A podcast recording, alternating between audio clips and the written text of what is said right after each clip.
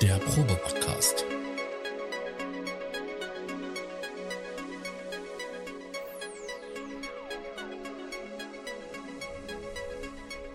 Ein Podcast beim gemütlichen Talk im Proberaum.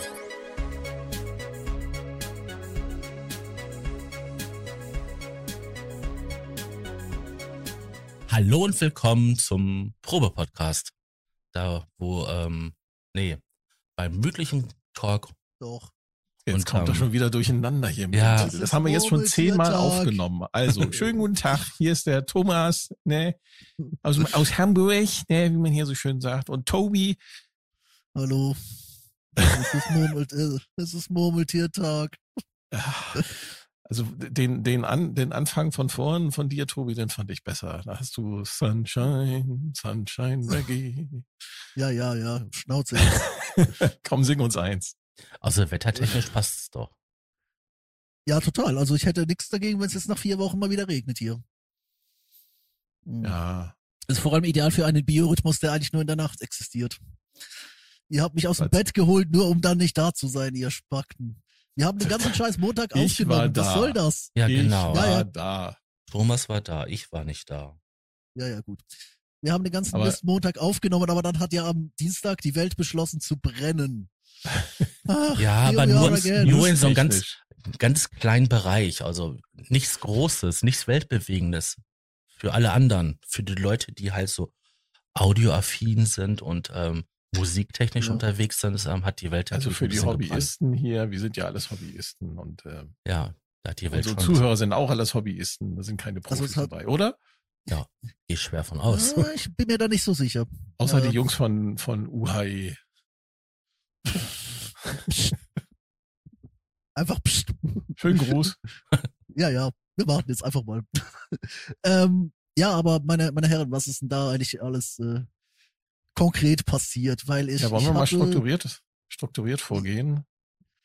Ja, ich denke, wir, wir starten, wir starten schon mit der Nachricht, die jetzt gerade alles zum Brennen gebracht hat, außer der Subreddit, weil der Subreddit ist nämlich gerade im Reddit Blackout.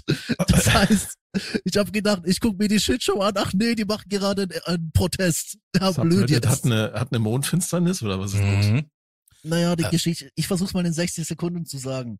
Reddit hat ähm, in einem Anflug von, ich würde mal sagen, ge geschäftsfördernden Entscheidungen haben sie gesagt, wir machen unsere Dritt Drittanbieter API hinter eine Paywall. Und diese Paywall ist offenbar relativ groß. Es gibt Anbieter, die reden von ähm, bis zu 20 Millionen pro Jahr, was diese Anbieter selbst natürlich nie stemmen können, weil die machen vielleicht so sechsstelligen Umsatz oder so.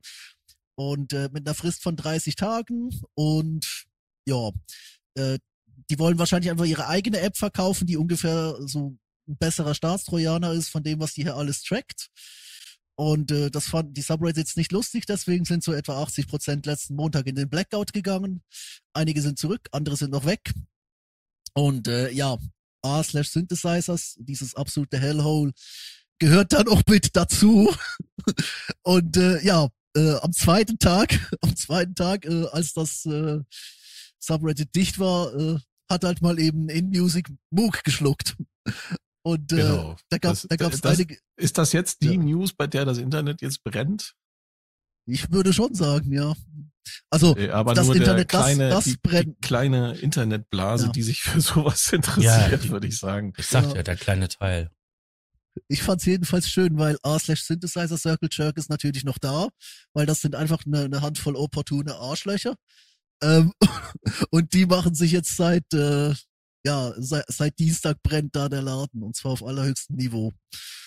Es ist ein absolutes Träumchen und Also in Music äh, ist ein äh, sowas wie ähm, ist halt ein Konzern oder ich, ich sag mal so, ist, ist halt ein, ein Unternehmen, was halt mehrere Musik, Musikalienmarken unter einem Dach versammelt hat. Dazu gehört unter anderem, ähm, helft mir mal, Numark, Rain, äh, das sind diese DJ-Marken, äh, Alesis, die ja früher auch mal vernünftige Synthesizer gebaut haben und nicht nur ähm, jetzt so hm, äh, Alleinunterhalter-Keyboards und Controller,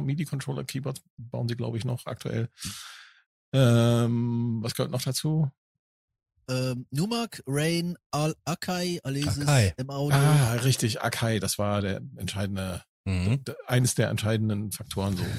Das Ganze ist aufgekauft worden, ähm, beziehungsweise ist unter der Führung, unter der Leitung von, äh, wie heißt er? John McDonald? Jack, Jack O'Donnell. Jack O'Donnell, Jack Entschuldigung. O'Donnell. So wie der Musiker. Jack O'Donnell, Jack äh, O'Donnell, genau. So der, das ist der Geschäftsführer. Ähm, gibt da auch so verschiedene Geschichten. Er hat anscheinend, hat, gibt's da wohl ähm, mit dem guten alten, ähm, wie heißt er? Roger Lynn. Er hat, also Jack Genau, O'Donnell hat bei Akai- Akai Übernahme, bei Akai Übernahme haben sie die MPC 3000 halt noch weiterverkauft. Ähm, und äh, halt einfach die Lizenzgebühren nicht ausgezahlt. Richtig. Ähm, weshalb, äh, glaube ich, Roger Lynn immer noch so ein bisschen Genau, pissig Roger, ist. Roger Lynn ist angepisst, ähm, hat sich dann halt öffentlich mit ihm sozusagen gebettelt, äh, oder zumindest ist, er hat es versucht. Ähm, Roger Lynn selber soll auch nicht so ohne sein, da gibt's auch Geschichten über ihn im Netz Mhm. zu finden. Also ähm, gehen wir mal davon aus, dass es da gewisse Unstimmigkeiten gibt zwischen diesen ja, Menschen. So, das ist so die Geschichte um InMusic. Und die haben jetzt Moog gekauft. Also die Firma Moog, die äh, tatsächlich noch die Synthesizer baut. Äh, und zwar hat der Mike Adams, der 51 Prozent von Moog Music hielt, die hat, er hat seine Anteile verkauft und die Belegschaft, die 49 Prozent von Moog Music ähm, besaß, die sind alle ausgezahlt worden. Das ist wahrscheinlich schon, ich sag mal, in den letzten Monaten alles schon über die Bühne gelaufen. Und jetzt hat man das halt öffentlich gemacht, dass halt in Music jetzt Besitzer, Eigentümer, wie auch immer, Partnerschaft wird ja gerne auch von auf der Webseite äh, darüber geredet, Mhm. sind jetzt Partner von, nein, wir sind einfach Eigentümer von Moog. Genau, Ja. so sieht's aus. So, jetzt geht's natürlich los. Alle Leute äh, äh, spekulieren ganz wild. Wird der Moog One eingestellt? Äh, wird es jetzt Archive äh, NPCs mit äh, den Apps von Moog geben und so weiter und so fort. Ich würde einfach mal sagen, abwarten. Mal schauen. Äh, das Ja, Internet ist ja auch voll mit, mit irgendwelchen Memes, ne? Gefotoshoppten Bildern, wo sie dann halt, ähm, sag ich mal, so ein Riven-Wolf mit ähm, der Oberfläche von einem Moog versehen und sowas. Also es ist schon wirklich witzig und extremst kreativ, was sie da so machen. Ja, also ich habe mal ein paar, ein ich habe mal ein paar dieser, dieser Meisterwerke, habe ich mal, Ein, ein, ein Fatty-Wolf. in, in, ich habe ich hab mal ein paar dieser Meisterwerke hier in den Slack Ja, ich sehe es gerade hier, den äh, Grandmother und dann halt als Riven-Wolf oder wie es. Ja, Moog Music was an employee-owned company. es ist, es, es ist einfach so geil, also. Ja. Das war das, Be das war glaube ich das Beste an der ganzen Geschichte. Ähm, ach, die sind wieder im Modus, wo sie Moog Ja, Music Wars in der Employee und Company. Das ist auch geil. hat einer auf seinen Moog draufgeklebt, hat das äh, ja, ist durch Wars ersetzt, also durch die Vergangenheitsfahrt. Ja, ja. Das ist Mhm. auch geil. Äh, Es wird ja auch spekuliert, dass aufgrund der Preiserhöhung im letzten Jahr, ähm, dass es in Zukunft wieder billiger wird, weil äh, viele ähm, Geräte der Marken, die halt in In-Music ja sind, doch ähm, relativ günstig geworden sind. also man muss dazu sagen, dass die die Arkai NPCs zum Beispiel, die, gehen- die sind relativ günstig, finde ich, für das, was sie können. mhm. Ne? Also hier so eine NPC One. Äh, was kostet die? Was kostet der Welt? 7,99 finde ich eigentlich für das Gebotene ziemlich günstig. Und die Mhm. sind jetzt auch nicht so so äh, billig verarbeitet, sondern das ist schon okay, ist Plastikgehäuse, aber es ist wirklich gut verarbeitet. Und wenn ich mir meine äh, jetzt neulich erworbene Akai APC 40 anschaue, die ist jetzt auch nicht so von schlechten Eltern. Also das ist schon, die wissen schon, was sie machen. Ja, Ähm, wobei das, also man, man muss natürlich sagen, äh, was, was InMusic halt gemacht hat, ist, sie haben sich Marken gekauft, sie haben das Ganze gestreamlined, sie haben, wenn es geht, haben Ja. sie Betriebsphilosophie und äh, Teile der Mitarbeiter oder einfach Teile der, m, des Codes mit übernommen. Ähm, da ist auch eine, eine ganze Weile lang richtig blöde Scheiße gelaufen. Wir müssen, also wir dürfen nicht vergessen, was heute unter Akai, Alesis oder im Audio firmiert. Mhm. Ähm, nur mal, um mal diese drei zu nennen. Äh, ist jetzt nicht direkt eine OEM-Bude, also da, gab, da gibt's Schlimmeres, so wie die ganzen äh, äh, Musikalienhersteller da ähm, einfach umlabeln. Aber das hat schon nicht mehr so viel mit den alten Herstellern zu tun. Aber, und äh, das muss ich sagen, das, das rechne ich in Music zu einem gewissen Teil an, die haben trotzdem noch so ein bisschen das Know-how, zumindest einen Ansatz zu fahren, wo man sagen kann, doch, kann man damit arbeiten. Also alles, was der Akai rausgeschlagen hat. Ja, Akai, Force. Force. Oder auch ne? so die ganzen, die ganzen Akai-Geschichten, auch so ein bisschen diese M-Audio, Master Keyboards. Ist schon relativ gutes, also da ist schon relativ gutes Material unterwegs. Mhm. Ähm, die, die Frage ist halt, äh, und, und das ist halt der, der Punkt, wird Moog als ich sage jetzt nicht mal Marke, weil Marke ist der falsche Wort, wird Moog als ähm, heiliger Gral, als Identität äh, diesen Wechsel in ein äh, großes Vertriebskonstrukt äh, überleben, weißt du? Das, da, da gibt es verschiedene Aspekte. Also erstens, Moog kann als Firma von dieser Partnerschaft profitieren, indem sie halt die, die Logistik nutzen können, die Vertriebswege nutzen können. Das, ja, die haben ja hier, zum Beispiel in Deutschland hatten sie ähm, als Vertriebler hier EMC, die, das haben sie dann irgendwann mal aufgekündigt und wollten das einfach alles selber machen. Keine Ahnung, was sie da geritten hat. Vielleicht haben sie sich da höhere Profite von versprochen. Wie auch immer jetzt können Sie halt auf das gesamte Netzwerk von InMusic, auf, die, auf das Vertriebsnetzwerk von InMusic zurückgreifen. Das ist ziemlich, äh, schon mal ziemlich gut. Ne? Mhm. Ähm, das ist natürlich auch kostensenkend. Auf der anderen Seite äh, geht es auch um diese, wie es auf Neudeutsch so schön heißt, Supply Chain, also auf die Lieferketten.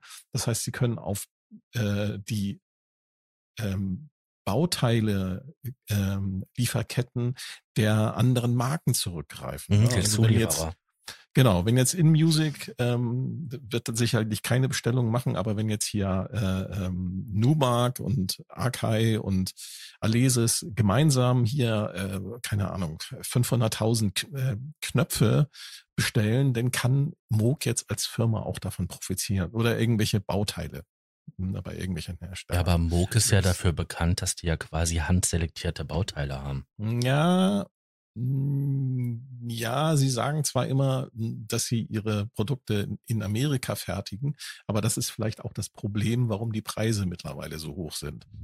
Also ich habe Bauteile jetzt und dann so eine Qualitätskontrolle. Meine Fresse. Ich habe genau, die Qualitätskontrolle, das ist meine persönliche Erfahrung mit Moog-Produkten in den letzten Jahren, ist einfach nicht gut um das mal freundlich auszudrücken. Ich habe also Produkte von Moog gehabt, wo du dir echt nur noch an den Kopf fassen kannst. Ich hatte einen Sub, als letztes hatte ich einen, einen Sub 25, also den, den, den kleinsten Kompakt-Moog da, mhm, ja, hatte ich mir bestellt vor vielen Monaten. Ähm, 1400 Euro.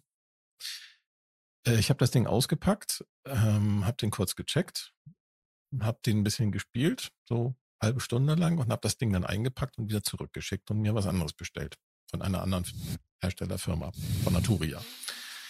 so nebenbei. Äh, warum? Die Tastatur, ähm, das die, die, die, ich weiß gar nicht, welche, ist das das C? Ich, ich glaube, das ist das hohe C. Das hohe C hat an dem Holzseitenteil geschabt. Nein. Weil sie das nicht hinbekommen haben, das Holzseitenteil so auszurichten, dass das nicht äh, die Tastatur blockiert. Das mhm. finde ich für 1400 Euro eine ziemlich lahme Nummer. Vor allem, weil alle anderen Hersteller, die für deutlich weniger ihre Produkte anbieten, kriegen das irgendwie hin. Ne? So, und das war aber nicht das Schlimmste. Das Schlimmste war, dass dieser Synthesizer einfach scheiße klang. Muss ich mal wirklich so ehrlich sagen, er klang schlecht. Klang einfach nicht gut. Das ist egal, was du irgendwie eingestellt hast. Vielleicht habe ich ein Montagsmodell gehabt, der nicht richtig kalibriert war, will ich nicht ausschließen. Ne? War es ein Sub-Fatty oder war es ein Subsequent Sub 25? Fatty, ein Sub-Fatty 25. Also, nee, das sind also ja zwei unterschiedliche Sub 25. Bitte? War er schwarz oder war er silbern? Äh, schwarz. Gut, dann war es der Subsequent und das war der neue. Das tatsächlich. Ja, den, der neue der alte, 25. Ja, ja, weil der, der alte, alte war super, alte, den hatte ich. Den hatte ich auch schon mal. Der war der super. alte war super, ja. Aber ich hatte auch, also Future, Future hatten ja mal drei davon auf der Bühne oder zwei mindestens. Davon sah einer aus, als wäre er aus dem Zug gefallen. Und äh, ich habe dann Felix gefragt und der so, nö, das sah immer schon so aus. Der kam so aus der Box. Aber klingt geil. Ja, das ist jetzt nur ein Beispiel, was ich, ähm, also ich habe noch andere Ja, aber halt, aber halt wirklich und Tastat Tastatur uneben as fuck oder und als wenn du sagst, du bist eine Premium-Bude und du verlangst 6000 Euro für ein Reissue, äh, was dir jedes jedes verfickte Plugin für ein Huni liefern kann. I'm sorry. Äh, nee, geht einfach nicht. Ja, das können sie ja gerne machen, aber da muss auch die Qualität stimmen und das ist einfach nicht so. Ne, jetzt haben sie erst wieder, was habe ich jetzt gesehen? Jetzt gibt's wieder eine Rückrufaktion von einem, von einem Model One, äh, von einem Model D. Weil, weil da wieder irgendwelche Sachen aufgetreten sind. Das kannst du nicht bringen, wenn du 6000 Euro für so eine Gurke verlangst. Das geht nicht. Das kannst du als Firma nicht bringen. Ich weiß mal auf der Seite von In Music und ähm, ich habe mal durchgezählt, ohne Moog sind es 19 ähm, Companies, die sie da unter ein Dach vereinen. Und ähm, Ja, Das macht ja nichts. Das ist ja nicht weiter nö, schlimm. das ist, das ist Ja. ein Haufen, also 19 Stück finde ich schon. Ja, schon so ein guck dir Yamaha an konzernig an, ja. Ist halt ein Ähm, großer Yamaha. Ja, ich freue mich drauf, wenn wir den ersten Bootsmotor mit dem Moog-Symbol haben. Du, es gibt von der Firma Moog gibt's Stoßdämpfer. Okay, das ist eine andere Firma Moog, aber es gibt Ist halt Anfang. Moog Stoßdämpfer. gibt es.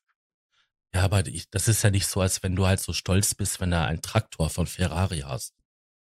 Ja. Ja. Ich fand Ja, immer wieder meine- witzig, dass Leute angeführt haben, ja, hier Moog ist halt der Porsche. Ich sage, ja, aber Porsche gehört zu Volkswagen.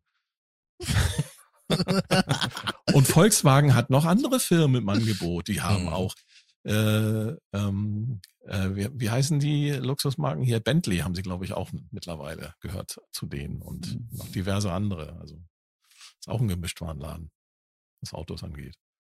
ja, das war die eine Nachricht, ne? Und nächsten Tag gab's ja die nächste. Am nächsten Tag ging das große Fressen gleich weiter. Ich wollte es nämlich gerade sagen. Obwohl, es ist eigentlich gar nicht so neu, weil es ist einfach nur eine Umfirmierung. Also sie haben einfach nur den Namen geändert.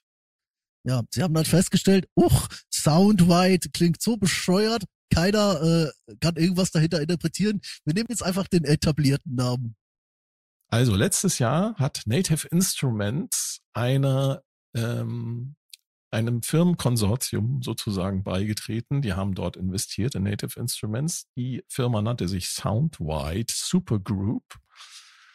Ähm, ich weiß nicht, was dieser Investor noch für Firmen da im Portfolio hat. Ähm, äh, doch, natürlich weiß ich das. Ähm, zum Beispiel Plug-in Alliance, Mhm. Brainworks und Isotope. Das für die Insider, das sind so Firmen, die ähm, halt ganz viele Softwareprodukte herstellen. Und Native Instruments ist da halt dazugekommen. Und jetzt, äh, kurz nachdem mit InMusic und Moog da die Bombe geplatzt ist, kam dann am nächsten Tag die Meldung, dass es Soundwide nicht mehr gibt. Äh, Plugin Alliance, Brainworks und Isotope sind jetzt Teil von Native Instruments. Mit anderen Worten, sie haben die Soundwide Supergroup umbenannt in Native Instruments. Haben auch ein neues Logo. Ja, das Logo ist mal wieder so ganz, ganz klassisch. Äh, wir äh, hängen uns an die Formsprache der Gegenwart. Mhm.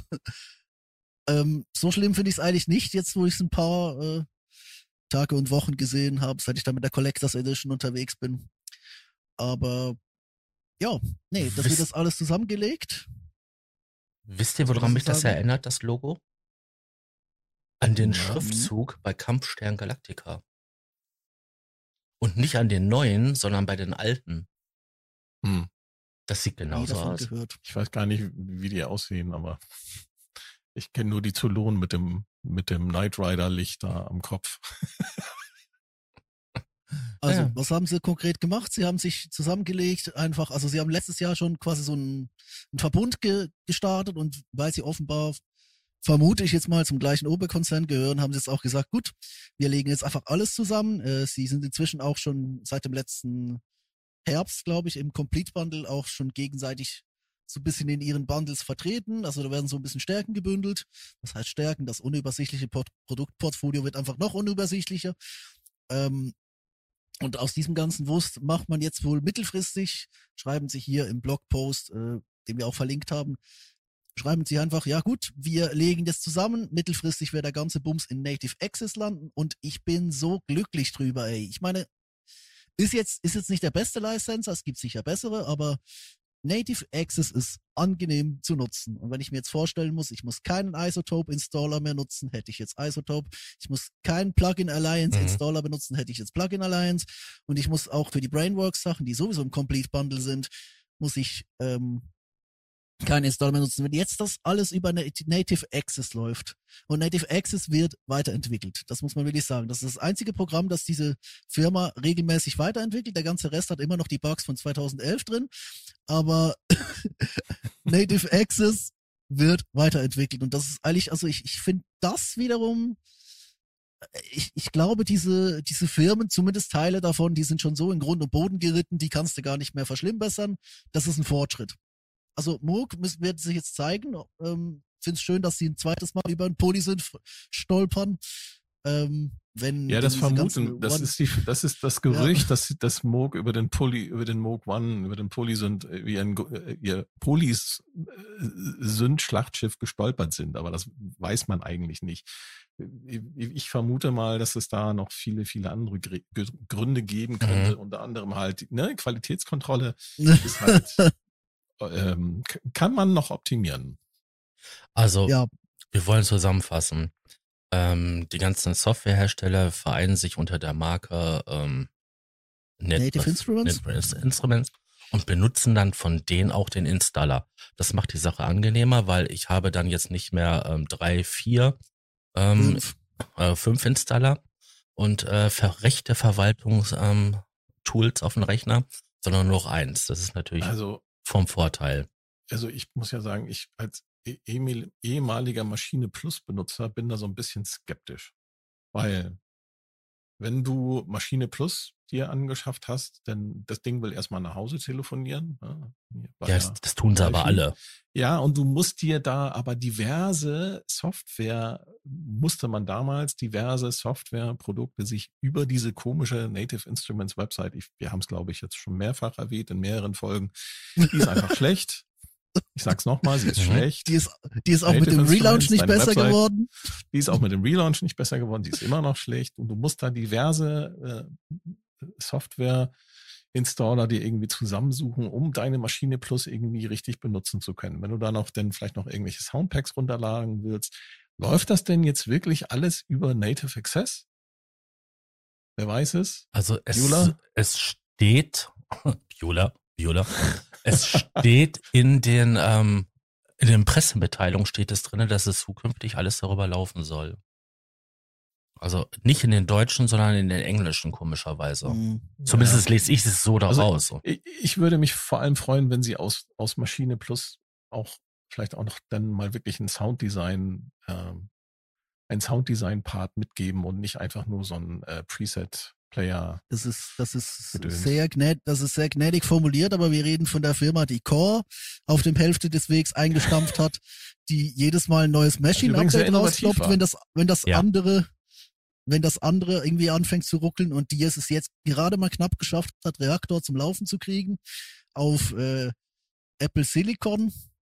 Und äh, ja, also ich, ich, ich bin mir, ich bin mir da nicht sicher. Also ich würde mir halt wünschen, weil ich weiß, dass das äh, Plugin Alliance und Brainworks äh, und Isotope vielleicht mit Abstrichen, aber so insgesamt, das sind Firmen, die so halbwegs alle, wie soll ich sagen, die äh, die Dinge noch so halbwegs beieinander haben. Also dieser ganze, dieser ganze Unsinn und äh, diese Zerfledderung und dieses halbfertige Kacke bauen, äh, was halt Native Instruments seit Jahren auszeichnet, was schlimm ist, weil die, die Libraries zum Teil immer noch absolut großartig sind. Also ich bin, ich rede hier regelmäßig davon, alles rauszuschmeißen und gehe dann doch wieder auf Collectors, weil äh, das, das Zeug klingt halt und bedient sich und sieht auch halt willig einfach aus.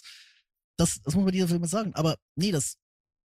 Wir haben es ja schon oft genug gesagt, dass man um ein bestimmtes Plugin von der Firma nicht drumherum kommt und das ist halt der Sampler von denen. Richtig. So. Da hat Sascha recht. Ja, ja. Das ähm, Kontakt ist der Industriestandard. Genau. Sei es, sei es jetzt der Kontakt Player oder auch die, Vollversion, das ist der Industriestandard. Und ähm, ich bekomme die geilsten Drittanbieter-Sachen oder auch wirklich sehr gute ähm, von der Firma selber. Und ähm, da kommt man nicht drum herum. Deswegen finde ich, macht es Sinn, wenn ich quasi so, so ein Quasi-Standard bin, dann auch davon das Lizenzierungssystem ähm, zu verwenden. Weil das haben die meisten ja eh schon auf dem Rechner. Ja, ja. Also von daher macht es ja Sinn. Die Frage ist nur, wie gut es ausgeführt ist. Also ich habe ja ähm, Isotopes, also jeder weiß, der den, den Podcast hier ja hört, dass ja viel hier mit Isotopes gemastert wird. Ähm, der funktioniert auch, die Lizenzierung und so weiter. Aber das ist halt wieder ein zusätzliches Tool. Dann, was habe ich denn noch drauf? Ach ja, hier, ähm, von ähm, Tractition, Tractition, ja. Da habe ich meinst du? Traction. Da habe ich auch wieder ein Tool drauf. Und wieder eine Lizenzierung und wieder. Ja, aber, Tra aber. Traction kannst du, Traction kannst du auch einzeln runterladen. Also das mache ich noch so. Ich ja. habe jetzt an Installer wirklich nur den, den Native Access und das, das ASC von Naturia. Aber, aber, nee, ich, ich wollte noch mal kurz auf diese, diese äh, Sache gebündelte Kompetenzen äh, zu sprechen kommen. Du hast natürlich recht, sie, sie haben sich jetzt die letzten Jahre sehr auf Kontakt gestützt. Vielleicht machen sie das auch wieder mit Reaktor, so wie sie es in den frühen Zehnern gemacht haben. Ähm, ich denke, was aber halt der Punkt ist, du hast jetzt im, im neuen Complete hast du ja so ein bisschen ich will nicht sagen viel, aber du hast ein bisschen Synthesizer-Upgrades, eben dadurch, dass du diese ganzen Brainworks und Co-Plugins äh, oben drauf kriegst. Du kriegst den Oberhausen drauf, du kriegst äh, Kniphonium drauf. Der ist, glaube ich, von Unfiltered Audio, was halt über Plugin Alliance läuft. Und so weiter und so fort. Und ich denke halt, wenn jetzt, wenn jetzt Native Instruments quasi diese zusätzlichen Firmen unter ihrem Brand vereint, dann kann sich Native Instruments halt durchaus auch konzentrieren auf das, was sie können, nämlich äh, Contact Libraries ähm, und halt vielleicht mal das Framework reparieren jenseits von Huch, wir haben hier einen neuen Browser. Vielleicht könnten sie sich sogar mal wieder um Reaktor und oder Guitar Rig kümmern, wobei ich finde, gerade Guitar Rig hat es eigentlich nicht nötig. Das ist wirklich eigentlich rock solid geworden, einfach vielleicht, weil sie es seit 2013 nicht mehr angefasst haben. Aber ich denke mir halt, schau mal, Brainworks zum Beispiel hat äh, seit Jahren schon die Entwicklungskits von Wolfgang Palm bekommen, die alten PPG-Apps. Also da gibt's den Wave Generator, den Wave Mapper, Phonem und, und Infinite. Und die sind alles super. Wenn, wenn Native Instruments denen jetzt eine schöne Oberfläche verpasst und nicht dieses äh, vorsinnflutliche Industriedesign aus den 80ern, mhm. was die Dinger ursprünglich mal hatten, und sie äh, Silicon Native baut, vielleicht auch VST3, musste ja zwar äh, fast zwangsläufig, dann, dann hast du da eigentlich äh, Entwicklungsarbeit in der Hütte da musst du auch selbst nicht mehr ran, oder? Also jedes Mal, wenn, wenn du, du kannst so eigentlich ein durch und durch geniales Produkt wie Massive X, jetzt mal abgesehen von diesem furchtbaren Soundbrowser, ähm, ist das ja wirklich ein sehr, sehr potenter Synthesizer. Ähm, die Leute haben den nur alle irgendwie geschmäht, oder? Und äh, da macht es halt schon Sinn, wenn du jetzt sagst, okay, wir geben unsere kreative Entwicklungsarbeit einfach Brainworks, ähm, basteln eine schöne Oberfläche drum, weil das können wir ja. Die Dinger sehen alle fantastisch aus. Ähm, und dann geht das Zeug raus. Also ich glaube, du kannst da wirklich, kannst da wirklich ganz, ganz viele Synergien ja, bauen. Ist, du musst also es einfach wollen. Und, und davor da genau, habe ich da ehrlich gesagt du, mehr Angst. Da siehst du die Vorteile halt, wenn du halt so, ähm, ich sag mal so mehrere Firmen halt irgendwie zusammenkaufst. Du kannst dann halt Synergieeffekte, die dann bestehen, nutzen, auch Entwicklungskapazitäten optimieren und dann gezielter einsetzen für neue Produkte, ne, in dem jeweiligen, unter der jeweiligen Firma. Oder du sorgst dafür, dass jede Firma eigenständig ist. Man muss dann aber in der Führung dafür sorgen, dass die Firmen sich auch ganz klar abgrenzen können, was das Produktportfolio angeht. Ne? Also das kannst das so oder so machen. Das ist halt immer die Frage dann. Ne, bei, bei, bei InMusic und Moog, da ist ganz klar, ne, da sind die, die Produkte halt so ähm, diversifiziert, das ist ganz klar. Also Akai macht halt die MPC, das ist halt irgendwie computerbasiert und äh, Moog macht halt äh, Synthesizer, analoge Synthesizer und aber auch Apps. So, und vielleicht wandert ja dieser Apps-Teil von Moog dann eben zu, zu, zu Arkai oder wohin auch immer. Die werden ja sicherlich noch eine eigene Abteilung haben, die Softwareprodukte äh, da programmieren. Oder Moog hat die Sachen extern dazugekauft. Ich weiß es nicht, wie sie es gemacht haben. Ob sie ein eigenes Entwicklerteam haben, ja, glaube ich nicht. Jetzt überleg doch mal bei, bei sowas wie Native Instruments, ja? Mhm. Die haben jetzt eine Mastering-Abteilung, die haben eine sehr gute Abteilung, die halt ähm, Effekt-Plugins baut. Eine sehr Das gute Abteilung. alles, das ist das, was wir Eine gerade sehr gute haben. Abteilung, die halt Synthesizer baut. Jetzt Mhm. brauchen die quasi nur noch irgendjemanden, der eine DAW macht. Und dann hättest du Ach, quasi so ein. Vollsortimenter. Tja, das kann sein, dass das vielleicht ist das ja auch, ich meine, die Maschine geht ja schon so ein bisschen in die Richtung. Vielleicht Ja, ist aber das, der nächste. Sie seit zehn Jahren.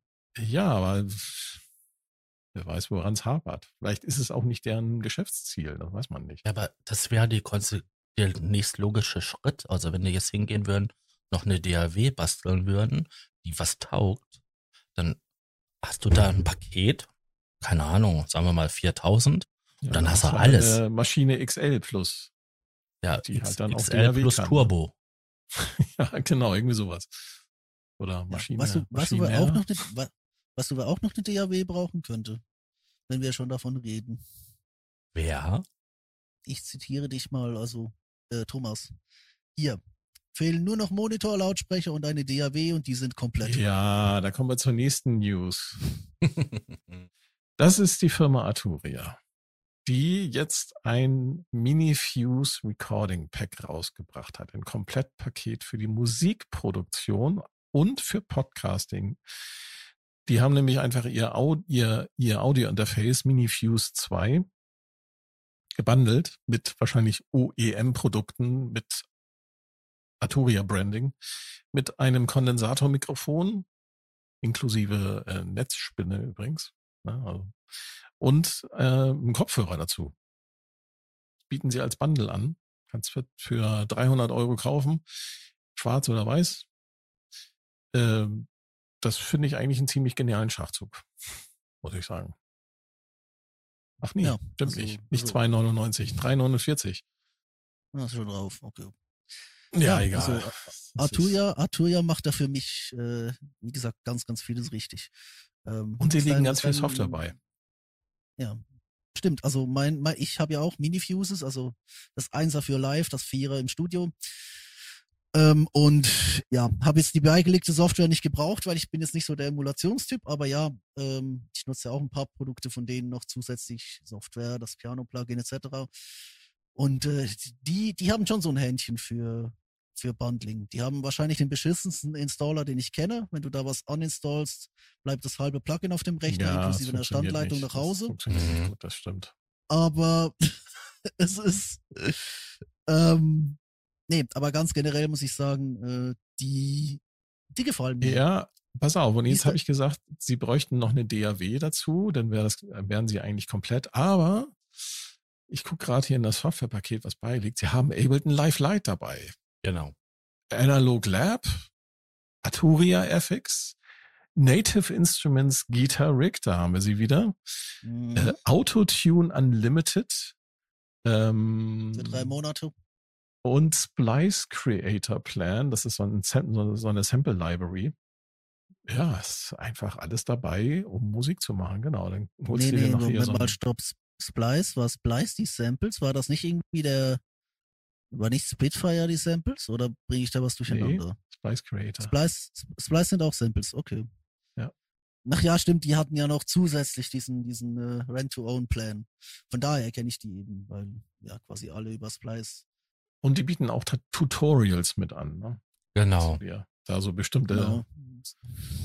ähm, Also also Arturia für da echt am Arturia da echt am, am schöne Bundles äh, schnüren. Gab ja auch gerade jetzt wieder ein, Update. Das ist in der Folge vor dem großen Knall, äh, haben wir es ja kurz angetönt. Ich habe jetzt zwischendurch auch noch die Plugins äh, ausprobiert. Also das, das neue Rotary äh, als kleines Demo, ähm, den Lexicon Revolver, glaube ich, schon vor einer Weile mal. Ähm, FX Collection 4. Mhm. Äh, Ich habe das bescheuertste Crossgrade-Angebot seit äh, ich denken kann. 199. Äh, also das ist irgendwie so ein, äh, das ist weniger Rabatt als alle Sachen, die ich äh, einzeln gekauft habe bei denen. Ja. Aber ich finde das stark eigentlich. Was sie halt machen, ist, wenn du von der alten FX Collection kommst, zahlst du genau einen, ich sag mal, äh, Freundschaftspreis für die Plugins, die du noch nicht hast. Je mehr du davon schon hast, desto weniger wird's und du kannst einfach quasi die Collection dicht machen. Und du kannst dann auch deine Einzellizenzen verkaufen. Und das ist eigentlich eine, eine wirklich kundenfreundliche Geschichte. Zu den Plugins selbst sage ich nichts, weil äh, davon habe ich eins benutzt und die anderen, äh, ja, sollen, sollen andere, die das tatsächlich nutzen, äh, drüber sprechen. Ja. Was haben wir denn noch an News? Ähm, wir hatten Mhm. zum Beispiel noch äh, Rode, haben ein Roadcaster Duo rausgebracht. Der ist jetzt aber nicht viel günstiger als der Roadcaster Pro. Der kostet Mhm. statt 7,99 jetzt 5,99. Äh, hat dafür aber nur die halbe Anzahl irgendwie an Features. Also statt vier hast du nur zwei Kanäle, um was ich glaube, der, aufzunehmen. ich glaub, der Große läuft nicht so gut. Sie müssen da müssen nachhelfen.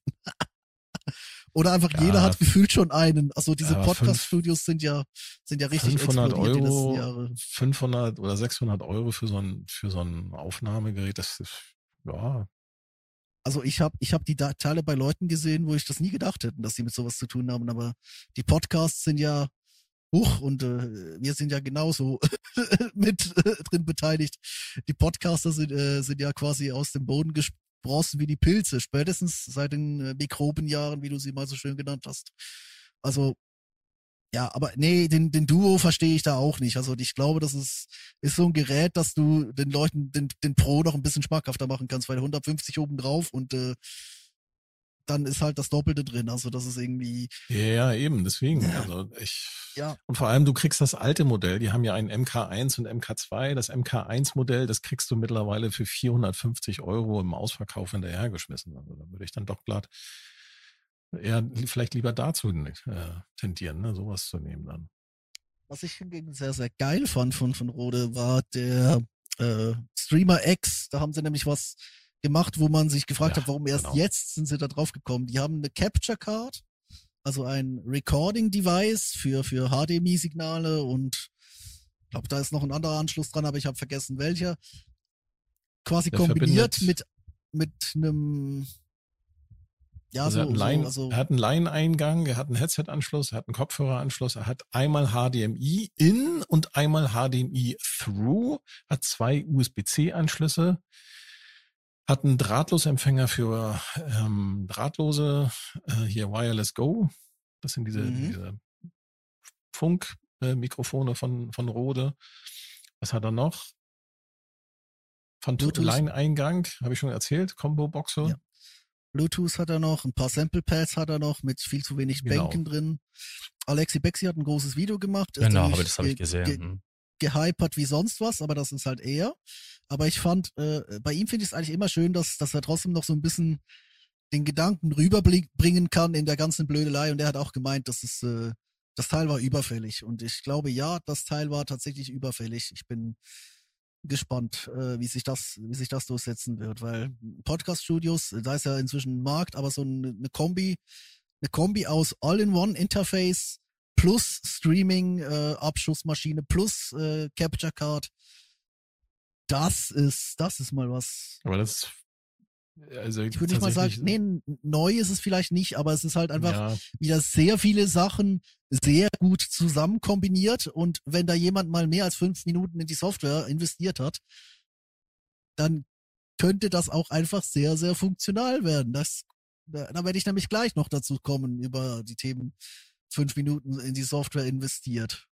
Ja, aber man muss aber auch sagen, dass halt die, ähm, sag mal, der Videoteil, der ist ziemlich gut geraten. Also ähm, in, in was für eine Auflösung der aufnimmt und äh, die Frame Rates, na, das ist, da haben die wirklich halt gute Teile investiert. Ähm, man kann jetzt sagen, okay, ähm, es sind zu wenig Pads da, ähm, aber das ist natürlich auch die Größe geschundet. Man hätte das Ding ja auch so groß machen können, wie halt bei ihnen die, dieser äh, Podcast-Teil.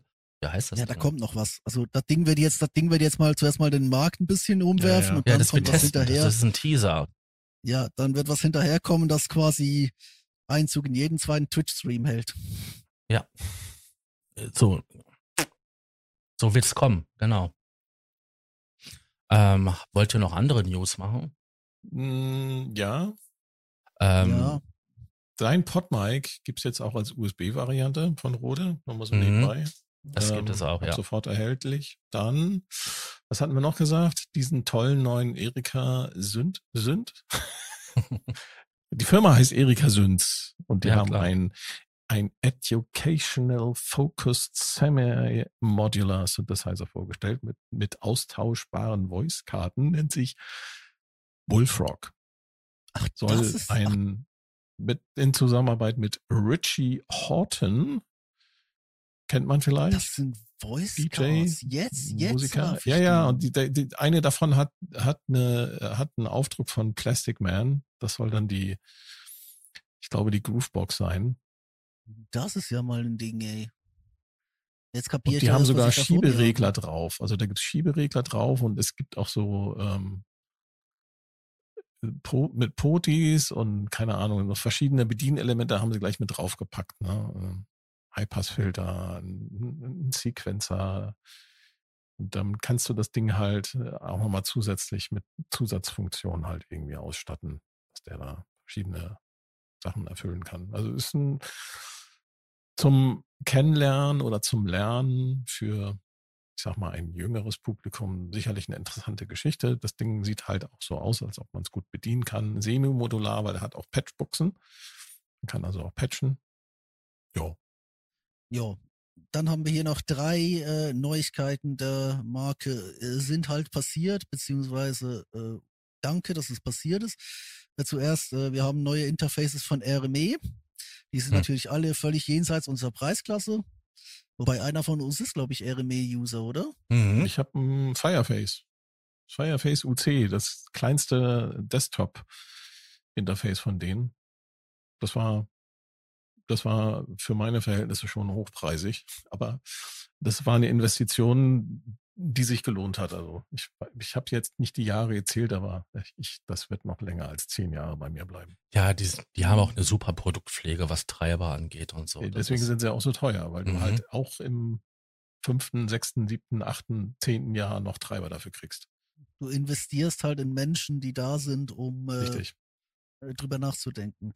richtig Aber wo genau. Menschen, die Deswegen da ist sind, um drüber na Ja, Ja, bitte. Menschen, Du die wolltest drüber nachdenken. Ja, nee, ich, ich mache mir, ehrlich gesagt, ich mache mir Sorgen um Novation. Weil äh, für diejenigen, die es nicht wissen, das ist die Firma, von der ich 15 verschiedene Produkte besessen habe im Laufe der Jahre. Ähm, manche davon mehrfach. Also ich, ich habe ein gewisses Verhältnis zu dieser Firma. Diese Firma hat jetzt gestern, ähm, das war so die News von gestern, äh, zusätzlich zum Erika Sins, ähm, hat sie äh, die ihre FL Studio Controller, die FL Keys als größere Varianten, eine 59, also 49 und 61 Tasten rausgebracht. Das sind eigentlich die Launch Key MK3s. Ein bisschen angepasst, eigene Oberfläche, eigene Farbe, ähm, bisschen andere Softwarelogik. Sehr nette Teile und wie gesagt, auf die Launch Key MK, MK3s schwöre ich ja, das ist ja wirklich eigentlich mein Hauptwerkzeug. Aber, und das ist der andere Punkt, diese Firma hat seit 2021 nichts mehr Neues gemacht. Das letzte, was man von denen gehört hat, waren die beiden Circuits, die beiden aktuellen. Dann kam letztes Jahr das Launch Key äh, als 88er. Jetzt kamen die FL Keys äh, als 61er. Ich glaube, die FL Keys sind ja auch schon Ende 2021 rausgekommen, zumindest die ersten beiden kleinen. Ich frage mich, was mit der Bude los Ja, ist, weil sie haben zwei Grooveboxen gemacht in der Zeit. Ne? Sie haben den Circuit Rhythm äh, rausgebracht und sie haben den Circuit ja, aber das Tracks war das, ist, das war das war vor zwei Jahren. Also Mhm. was? Also entweder hat Ist das die zwei Bude Jahre irgendwas her mit den Das, Grooveboxen? ja, das ist, das war Frühling 2021, beziehungsweise Sommer war dann die Auslieferung des Rhythm. Ich habe ja selber Ja, einen Tracks man- hier. Äh, Den habe ich seit dazu sagen, dass 21. die, dazu muss man sagen, dass Novation zur Focusrite Group gehören, zu der unter anderem auch Adam Audio, die Lautsprecherhersteller, jemals deutsche Firma, und Sequential gehören. Vielleicht brauchen sie jetzt einfach, ähm, um das Sequential-Wissen zu Novation zu transferieren und vielleicht neue Produkte zu entwerfen. Ja, das wenn wäre so- das, das wenn du es so sehen willst. Ja, ich meine, also also, nachdem, nachdem Chris Huggett äh, leider das Zeitliche gesegnet hat, genau. ähm, ist, ist da natürlich. nicht mehr äh, viel, ist da keine, ist da keine, keine Innovation, hat da keine, nichts Innovatives mehr stattgefunden, was so Synthesizer angeht, ne? Das Wissen haben sie sich dann quasi mit Sequential geholt und die haben ja auch als erstes, als erste Maßnahme den Take 5 rausgebracht. Das war ja so eins da- der ersten Aktionen. Und wenn du das als ein Novation-Produkt ansehen würdest, könnte man Mhm. sagen, die haben schon einen rausgebracht, den letztes Jahr den Take 5. Ja, gut, nee, aber ganz ehrlich, Novation ist ja wie lange jetzt schon bei, bei in der Focusrite Group? Das ist, glaube ich, will ich acht, neun Schon Jahre länger. schon, äh, schon so. Ja. Nee, also äh, das Problem, das Problem für mich eher ist, dass bei Novation gewisse Dinge einfach wirklich quasi überfällig wären. Also die haben ein, ein Top-of-the-Line Master Keyboard, das inzwischen von ihrem Bottom-of-the-Line Master Keyboard äh, mit links überholt wird, was die Software Mhm. angeht. Ähm, die haben Launch Controls, äh, die seit Jahren und wirklich Mhm, das stimmt. Jahren auf eine RGB-Überarbeitung warten, wo auch die ganzen Mhm. Influencer schon mit den Hufen schauen. Die haben äh, auf der Synth-Ebene, behaupte ich mal, ist das Know-how auch noch da, um jetzt vielleicht nicht eine, eine neue Supernova zu verbrechen, aber zumindest mal äh, wieder auch so ein bisschen was virtuell Analoges zu bauen. Die waren ja schon immer relativ langsam. Also ich, ich mache jetzt wegen zwei Jahren nicht das Fass auf, aber langsam wird's ein bisschen bedenklich, wenn alles, was da erscheint, nur noch irgendwelche Varianten sind. Ähm, und äh, ja, ich sag mal so, Patching war auch schon mal schneller. Also entweder kommt da jetzt, ich hoffe noch dieses Jahr, irgendein Riesenbrummer um die Ecke. Also das Jahr hat ja noch ein, ein Weilchen, oder ich, Ja, ah, vor ich, allem, ich, will, ich, will, ich will nicht weg von Sie haben ja- das ist eine tolle Firma. Das, sie haben ja vor allem sowas wie den Impuls als MIDI-Controller noch draußen. Weiß nicht, gar nicht, ob man, kann man den noch kaufen? Der ist zwölf Jahre alt, den kann man immer noch kaufen. Der ist zwölf Jahre alt und das Ding sieht einfach nicht mehr aktuell zeitgemäß aus. Ne? Mit seinem, Äh, ja, also da sind Arturia-Produkte ja schon innovativ. und Mhm, ich da finde jetzt auch die- neue. Ja, genau. Und Arturia haut da ein Ding nach dem anderen raus und hat gerade die Arturia Einsteiger MIDI-Controller haben sie jetzt vor kurzem auch erst erneuert ähm, mit einem OLED-Display. Da, kannst, da hab- könnte sich Novation mal eine Scheibe von abschneiden, oder? Nee, nee, nee, nee, nee, nee, nee, nee, nee, nee, nee. Also ganz ehrlich, das, da muss sich Novation keine Scheibe aufschneiden. Die Dinger sind kotzhässlich. ja Die und werden kaum mit jeder zu lesen. Generation schlimmer. Die, die werden mit jeder Generation schlimmer. Wobei, was heißt mit jeder Generation? Ich habe äh, neulich drüber nachgedacht, hä? Hatten wir nicht erst gerade die MK2? Sind das mir aufgefallen? Nee, äh, stopp, mein Kumpel Felix ist seit 2018 mit einem Zweier auf Tour. Und äh, ja. Nee, aber eben, also Nee, au- auf, auf Novation MK3 lasse ich nichts kommen. Das ist auch ganz gut, dass die kein Display haben, weil ich finde diesen, diesen, also die haben ja so ein Display, hat so, eine, so ein Mäusekino rechts, äh, links oben. Ich finde diesen Display-zentrierten Workflow, den da Tuya anstrebt, das ist auch überhaupt nicht meins. Also muss man, muss man so nicht machen. Aber ich finde es immerhin schön, dass man nicht mehr irgendwie LED-Kombinationen ablesen muss. Äh, also es hat ja alles seine Vor- und seine Nachteile. Hm. Ja, dieses mit den sieben Segmentanzeigen ist immer schön gewesen, ne? Da halt dann seine Eingaben drüber zu machen, ne? Irgendwelche Controller zuzuweisen und irgendwelche Parameter. Das hat schon Ja. Spaß gemacht, ja, ja. Aber Ja, ich habe ähm, Tractation, Stimmt, gerade, Traktion hat doch, hatte auch ein paar neue Sachen rausgebracht. genau. Das war unser kleiner Softwarehersteller. Wie heißen die? Dorsam. Ja, Yep. Dorfsum. Da sind Ja. wir wieder beim Thema Granular, ne? Ja, die haben halt Mhm. Love. Ja, Liebe. Sie haben Liebe gemacht. Mhm. Und die haben halt ihre ähm, DAW, also der Mutterkonzern, ne? also ähm, Traktion, ne? hat halt ähm, sein, ähm, seine D hauseigene DAW in einer neuen Version rausgegeben. Auch noch. Mhm. 12.5 ist sogar kostenlos das Update für, ähm, für Besitzer. Und da haben sie natürlich jede Menge ähm, Klamotten aufgebohrt. Also das Video-Editing ist ähm, besser geworden. Dann halt intelligente MIDI-Modes, ähm, die Ein- Website haben sie überarbeitet. Ja, die das, Website ist überarbeitet, ist moderner geworden. ja, einmal das ist ähm, passiert, aber die haben aber auch ähm, jede Menge, Soundpacks gibt's jede Menge. die haben jede Menge Klamotten gemacht. Die haben einen intelligenten MIDI-Modus gemacht. Ja, die Ähm, Website sieht doch aus wie immer. dann haben sie, was haben sie noch Also- gemacht gehabt? Ich habe da Ähm, schon lange nicht mehr drauf geschaut. Mhm. Das könnte sein. Alleine, Also- alle- alleine was die gemacht haben in der ähm, Media-Abteilung ist so genial, dass da könnten sich andere DAWs echt eine Scheibe von abschneiden. Was, was ist denn das Geniale? Die haben ähm, Tools reingebracht, die quasi auf äh, Mustererkennung und ähm, naja, heutzutage verwendet man den Begriff ja künstliche Intelligenz ja äh, mehr inflationär. Auf jeden Fall soll irgendwie mit Algorithmen halt, ähm, man gibt ein paar Noten ein und das Ding kann dann quasi weiter erraten, wie es weitergehen könnte. ähm, intelligente Bearbeitung, Soundfind, also Melodiefindung, das haben die da mit reingepackt. Was war noch gewesen? Ich hatte Liste mal noch ein bisschen ausführlicher darüber berichtet. Ja, wollen wir Die haben- letzten Mal einspielen. die haben smarte DJ-Tools eingeführt. Also man kann jetzt recht schneller irgendwelche Remixe basteln, indem man halt äh, quasi wie so ein DJ-Mischpult hat.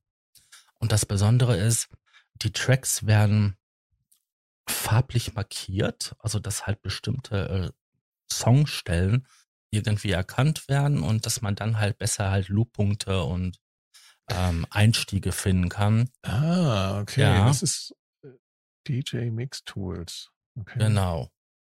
Die haben da so viel. Also man kann damit quasi, sie haben quasi, was sie gemacht haben, ist, sie haben ähm, ähm, ein Element äh, reinprogrammiert in die DAW, so dass man äh, Live-Remixe quasi damit erstellen kann, aufnehmen kann, um sie dann nachher äh, in die diversen DJ-Setups einfach abzuspielen. genau. Zum Beispiel. Das heißt, aber, das heißt, dass man quasi als DJ gar nichts mehr machen muss, nur so ein bisschen ja, das muss, Shaker, das muss aber an- das muss bei anderen äh, DJ-Softwaren ja schon seit Jahren. Also die, Nee, die würden ja sogar die Übergänge automatisch machen. Also Ja, nee, ich, ich glaube, das hat noch eine andere Komponente. Und zwar, ähm, das ist ja eine Entwicklung, die auch schon seit ein paar Jahren unterwegs ist. Aber das hier ist jetzt, äh, ich glaube, Traction macht es besser, weil sie es halt äh, verständlich runterbrechen. Ähm, in der DAW, die sowieso schon einen großen kostenlosen Teil hat. Ähm, dass das DJs oder also das, das klassische DJing und das, äh, das Produzieren von, von Sets ähm, das verschmilzt ja immer mehr. Also viele DJ-Software äh, kann das ja schon auf eine ganz eigene Art, aber ich glaube, dass das jetzt in den DAW-Bereich rüberschwappt. Äh, das hat nochmal so eine eigene Komponente. Also da, da wurde gerade in, zu Corona-Zeiten relativ viel ausprobiert, ähm, dass man, weil man halt nicht mehr live gedjed hat, hat man so richtig die, die Option, seine Sets äh, quasi vorzubereiten, zu strukturieren, anders ranzugehen. Also nicht einfach das Set zu bauen und einfach Play zu drücken, sondern wirklich quasi mit der DAW kreativ zu werden in einem Set, an dem du am Ende natürlich doch Play gedrückt hast, aber weißt du so, der, der Prozess dahin. Und ich glaube, Traction ähm, hat da jetzt einen Ansatz, äh, also wenn ich den jetzt hier richtig interpretiere, hier auf der Website, Traction hat hier einen Ansatz äh, gelegt, der dieser Entwicklung entgegenkommen ist vielleicht sogar das falsche Wort. Es, es, äh, ich würde eher sagen, es ist eine Erweiterung, eine, eine Ausprägung. Mhm. Also, ich habe jetzt die Stelle gefunden mit, mit dem, was die am MIDI-Teil verändert haben. Die haben den Arpeggio äh, erweitert. Der kann halt mehr als der klassische Arpeggio, also quasi Akkorde in ähm, Teile zerhacken, in einzelne Noten. Äh, quasi ein Chord Arpeggiator, der äh, dann äh, so wie bei Roland mit ihrem, wie heißt das, dieser Effekt? Stutter-Effekt. Zum Beispiel. Nee, ich wollte Scatter heißt er bei Roland. Scatter, danke. Scatter-Effekt. Nicht Stutter, Scatter. Also es ist ein Okay. Starter, aber. Und ja, dann noch? haben sie dann halt so ein ähm, Wiederhol, also Note Repeat heißt der Modus, der halt die ähm, Eingaben nimmt, sie wiederholt und dann halt basierend auf dem Muster, ähm, was man ausgewählt hat, halt auf die Clock halt ähm, synchronisiert. Und das ist aber auch eine intelligente Funktion, weil der halt eigenständig dann auch ähm, Noten verschiebt. Ja, dann halt ähm, es gibt ja verschiedene einzelne VST-Plugins, die halt so diese MIDI-Erweiterungen machen und das haben die halt alles drinne. Das haben sie abgekupfert hier von. Was ist das dann bei Plugin Allianz oder ist das Plugin Boutique ihr eigenes ähm, Ding? Auf jeden Fall haben die da ziemlich viele Tools reingepackt, was halt MIDI angeht. Äh, Dann die Oberfläche sowieso überarbeitet, einen besseren Browser. Ich meine, das machen ja alle irgendwie alle paar Jahre.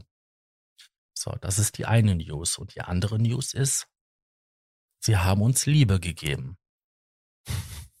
Von, von Dawson. Genau. Das Ding soll übrigens nochmal zur, äh, zur Info, falls sich jemand für diesen, für die DAW von Traction interessiert, die heißt Waveform. Früher hieß die DAW Traction Mhm. übrigens.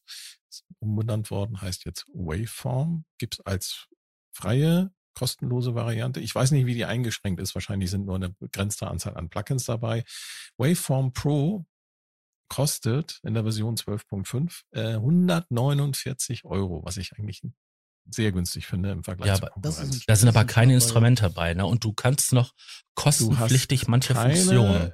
Du, ja, genau. Du, die, da fehlt der, der, die ganzen Instrumente und so weiter, aber die kann man dann halt nach Bedarf dazu kaufen. Mhm. Was ich eigentlich besser finden würde, ähm, machen die anderen Hersteller, machen, machen das nicht so. Ähm, da muss, da, da kriegst du entweder halt eine beschnittene Einsteigerversion oder eine etwas, mhm. Halt eine entsprechende Suite mit allem, was du brauchst, oder halt so eine mittlere Version, wo halt nur bestimmte Sachen drin sind, die aber halt dann sonst nicht weiter beschnitten sind. Und hier haben sie, kannst du halt gezielt auswählen, was du haben willst. Ähm, Love ist, ja. was sagt er? Ein Instant Ambient Plugin. Wer hat's ausprobiert? Ich, ich habe es runtergeladen, aber noch nicht. Ich habe es noch nicht getestet. Ah, du hast es gleich gekauft, stimmt. Also mhm. ich habe ich hab's eine ich, also ganz ehrlich, als es, rau, als es rauskam, habe ich mir in den Arsch gebissen, weil ich habe vor einer Woche, weil mein Traction Cash im Juni verfallen wäre, habe ich gesagt, gut, 40% Aktion, ich hole mir den Abyss. Der war ja immer noch so ein Ding von, ja, der ist sehr geil, aber ich muss den jetzt nicht zwangsläufig haben. Ähm, und äh, ja, will ich kurz, dass die Kohle weg war, äh, kommt Lauf um die Ecke. Ähm, was ist Love? Also erstmal, das ist äh, Dawson vertreibt ja über Traction. Traction ist ja auch ein, quasi so ein Host, so ein Angebot, äh, so eine Angebotsplattform für kleine Buden. Ich glaube, Dawson ist eine Zweimannbude, wovon nur einer entwickelt und äh, der andere einfach so ein bisschen unterstützend ist, äh, quasi im, im äh, Vertrieb und Webdesign und so. Äh, Dawson hat drei Synthesizer plus noch zusammen im Ver, äh, die haben noch so einen Kick-Synthesizer gebaut in Zusammenarbeit mit, äh, wie hieß die Bude? Irgendwas mit S, äh, da die aus Berlin, die, wo das Studio unter Wasser stand. Ähm, ach, whatever. Nee, die, Firma mit S, wo das Studio unter Wasser stand. das ist geil. Ah. Keine Ahnung. Ja, what? Warte, nee, ich komme auch gerade nicht mehr drauf. Nee, also die haben, wie gesagt, die haben mit denen quasi dieses Kick-Plugin entwickelt, haben selbst drei wirklich tolle, eigenständige und vor allem fantastisch designte Synthesizer. Also äh, der Peter, der die ganzen Sachen entwickelt, der hat ein wahnsinniges Händchen für Oberfläche. Mhm. Und äh, jetzt haben sie hm, ihr erstes Effekt-Plugin gemacht, das ist eben Love. Das ist eigentlich ein neu entwickelter Granulator. Und sechs Effekte, die es so auch schon in, in Novum und Kult gibt. Das sind einfach die Algorithmen. Da hat man äh, die halt jeweils ausgekoppelt, in eine Reihe gepackt. Das ist ein Filter mit einer schönen Antifunktion quasi. Das ist ein Schimmer, das ist ein Delay, ein Chorus, der äh, hauseigene Clouds-Algorithmus und ein Phaser. Und das haben sie quasi alles äh, in dieses Plugin gepackt, Granulator oben drüber und eine Oberfläche, wo ich willig einfach sage, so muss ein Plugin aussehen. Ja, das so ist so selbsterklärend. Wirklich aussehen. Ja, wirklich. Ist, das ist, es, es fühlt sich an wie ein Paddleboard. Ja, Alleine wie du halt hier unten die, die, die Volume quasi hochziehen kannst mit diesen farbigen Balken.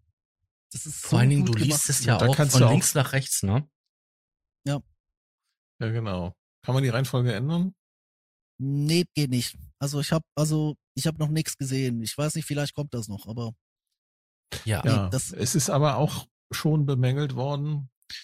Ähm, hier steht jetzt, dass man jeden Parameter automatisieren kann in der DAW, aber es gibt halt auch Leute, die halt bemängelt haben, dass man an Modulation innerhalb des Plugins nicht so viele Möglichkeiten hat.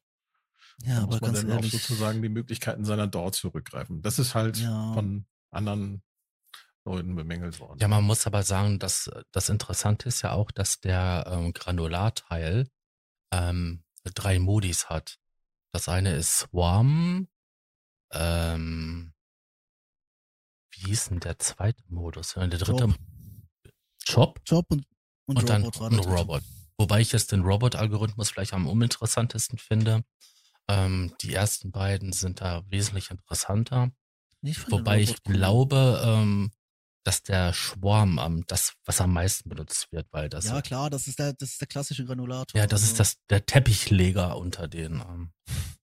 Modis. Ich finde halt. Der, der Schwarm. Der Schwarm. Schwarm. Klingt gut. Ja. Es ist es, ja, schön anzusehen. Es ist, mhm. ähm, es sieht so, wirklich sehr gut aus. Es ist auch so gemacht, dass man, wenn man hinguckt und äh, die Parameter kennt, sofort weiß, was, was jeder und macht. Äh, für extra für Tobi gemacht. Es hat, es ist ein permanent Dark Mode. Ja. Ja, aber wie gesagt, äh, nee, Dawson, das ist so, weißt du, das ist ein Design, dafür würde ich mir die Plugins zum Originalpreis kaufen. Zweimal. Aber was ich äh, vielleicht noch sagen möchte, ist, äh, du hast das mit der Modulation angesprochen. Ich habe genau aus dem Grund Drift zurückgeschickt, weil das einfach so ein, nur aus Modulationen und äh, sonst irgendwie äh, fahrenden Parametern besteht. Ich finde das auch bei Arturia schon schwierig.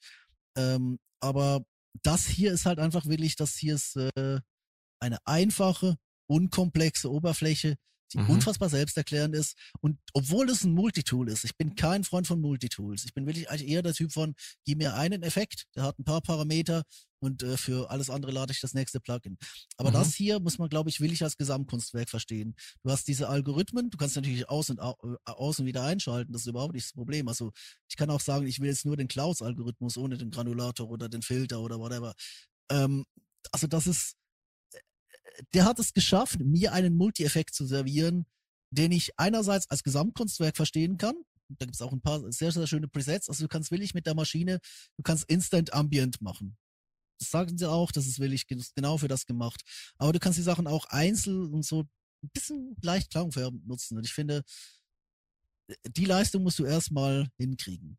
Fragments als äh, Sezielinstrument ersetzt es hier nicht. Und das ersetzt, ersetzt dir auch keinen guten Schimmer. Also den iRate ist, äh, äh ersetzt mir nicht. Das ersetzt mir jetzt keinen guten Filter. Das ersetzt mir, glaube ich, nicht mal einen Reverb, auch wenn Clouds fantastisch ist. Ähm, ist halt was anderes als so ein typischer Reverb. Aber was sie halt gemacht haben, ist wirklich so einfach diesen, dieses Gesamtkonstrukt, dieses Free Floating, dieses Ethereale.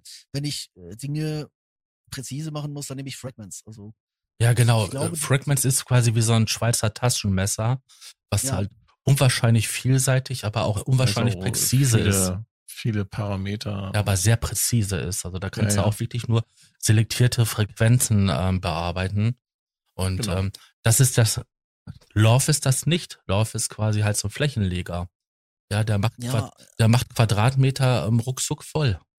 Also du kannst natürlich auch mit, den, den, mit, mit dem Jobber natürlich die Sachen schön zerhauen, aber ähm, ich, ich glaube halt, das ist ein Plugin, das man fühlen muss. Ich glaube, du, du kannst schon lernen, aber äh, die Würfel da oben rechts sagen es ja schon. Also das ist, äh, das ist sehr auf den Zufall und sehr aufs Spielerische ausgelegt. Also du kannst da wirklich, da kannst du Liebe rein investieren. Äh, Fragments, der ganze Hass kann in Fragments gehen. Ähm, den schaue ich mir auch nur deswegen so lange an, weil ich halt wirklich mag, was der macht. Ansonsten ist das eine furchtbar grüne Oberfläche. Ähm, ja. Aber. ja, das stimmt. Ja. Ja, ich weiß gar nicht. Wir hatten jetzt schon kurz angeschnitten, dass Herr Arturia ähm, ein Update rausgebracht hat ihrer ähm, FX ähm, Collection. Ähm, jeder hat gefühlt irgendwie einen anderen Preis. Ich glaube von 28, nee, von 29 bis ähm, 199 habe ich schon irgendwie hm, alles ich gehört. Ich habe 99, aber ich glaube, ich würde dieses Bundle einfach nicht nutzen. Also da sind viele Sachen nee. dabei. Ja, das ist das, das Problem bei diesen Paketen. Das ist, soll, das ist diese Verführung, ne? weil dann hängst, hängst du in dieser Bundle-Falle drin. Ne? Oh, nee. Also bei mir wären es 49 Euro, äh, die ich bezahlen müsste. Das ist ja noch viel verführerischer. Ja, du bist, du bist aber FX Collection Nutzer, oder? Ich äh, nutze immer wieder mal was davon. Ja. Ich habe auch andere. Das ist das Problem. Äh, du hast hier ein Bundle, du hast ein da Bundle. Ähm, mhm. Ja, und dann hast halt einen Haufen Sachen dreimal, viermal von verschiedenen Herstellern. Bundle, Bundle, genau. Das ist, und dann bei Eturia hast du, musst du dich halt entscheiden. Ne? Bei ähm, Native Instruments kriegst du halt alles complete.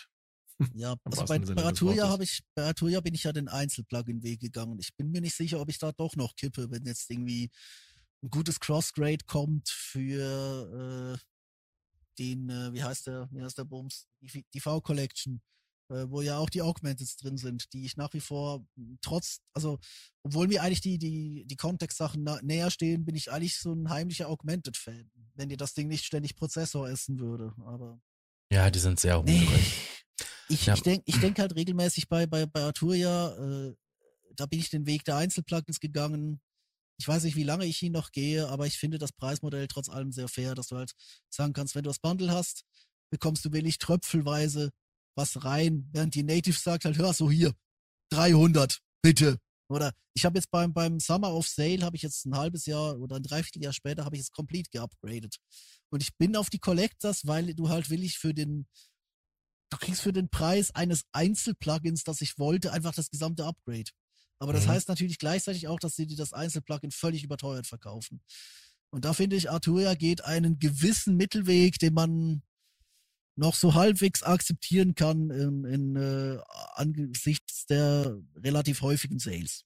Ja, ich wollte nur sagen, dass halt, die haben halt ihr Paket um vier, sind jetzt, also vier Plugins erweitert. Effekte sind es, glaube ich. Genau, Effekte. Das ist einmal das äh, Filter aus dem MS-20. Das gab es ja für viele kostenlos. Ähm, letzte, dieses Jahr sogar. Dann haben sie halt ähm, einen Leslie-Effekt reingepackt. Diesen Rotary S CLS 22.2. Ähm, dann halt diesen ähm, Coldfire äh, Distortion-Effekt. Der ist sehr cool. Ja. Und dann halt das äh, Lexikon am Hall ähm, Teil. 224. Genau. Bei denen heißt das dann Rave äh, ähm, LX äh, 24. Ja, das sind die Neuerungen. Ansonsten haben sie halt ein bisschen Produktpflege bei ihren alten ähm, gemacht halt. Das ist halt die Vergrößerbarkeit das, und das, das, das, ASC war voll mit Updates. Hab's auch neulich gemerkt. Ja. Also bei mir waren auch ein Haufen Updates ähm, da von denen. Also die haben ein bisschen Produktpflege betrieben und halt ein paar neue Sachen reingepackt. Offizieller Preis noch 2,99. Wenn die Folge draußen ist, ist es 4,99. Hahaha. ähm, ja, ähm, Leute können zurzeit noch einsteigen mit, je nachdem wie viel sie Plugins von denen haben, von 29 bis 199. Das ist bei denen so. Gab sonst noch irgendwelche Neuigkeiten bei euch? Können wir über den Elefanten im Raum reden? Nee, erzähl mal. Ich wollte gerade fragen, ist Thomas noch Ich- da? Welchen, welchen, welchen Elefanten meinst du? Oh, Äh, ja, äh, nicht, nicht über. Ich wollte mit dem Elefanten im Raum reden. Ähm, ja, wobei so alt bist du ja auch wieder nicht. Nee, danke. Apple. es war WWDC. Ah, Ah, ja, ja, ja, ja, ja, ich. Ich habe Dinge gesehen und mir vor den Kopf geschlagen. Und zwar regelmäßig.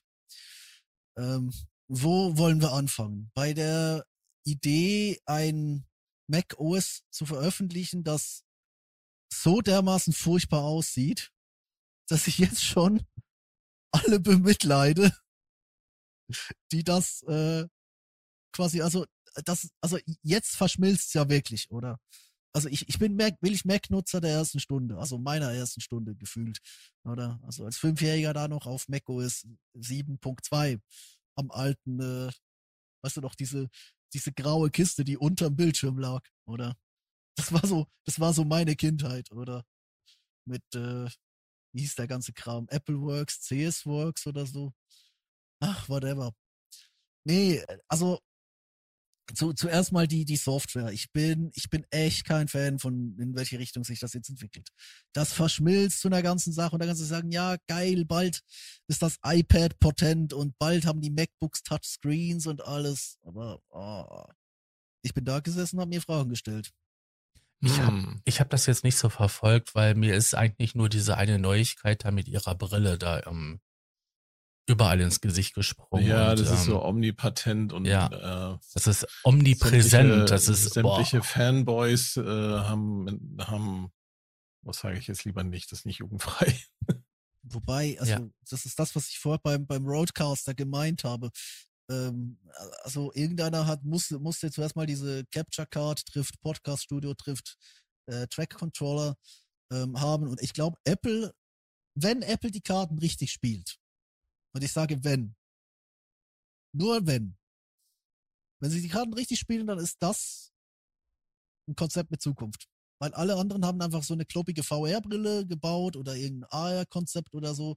Und Apple hat gesagt, wir machen ein Ökosystem drum. Wir investieren in die Software, wir investieren ins Marketing, wir investieren in die Anwendung. Die Anwendungen sind zum größten Teil Werbebullshit.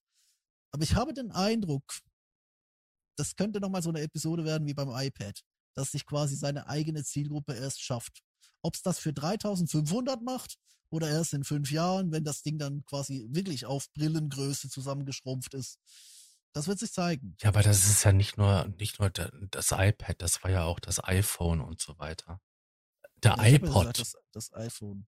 Ja, der, der iPod. iPod ja. Wow, wow. Das, das war ja so eine Revolution gewesen. Und ja. Also ja, auf jeden Fall, also wenn das alles so super und so toll und so prima funktioniert, was sie da angekündigt haben und auch mit einer entsprechend hohen Auflösung, du brauchst ja im Prinzip dann ähm, zum Beispiel so ein iMac nicht mehr, sondern du brauchst dann nur noch einen Mac Mini.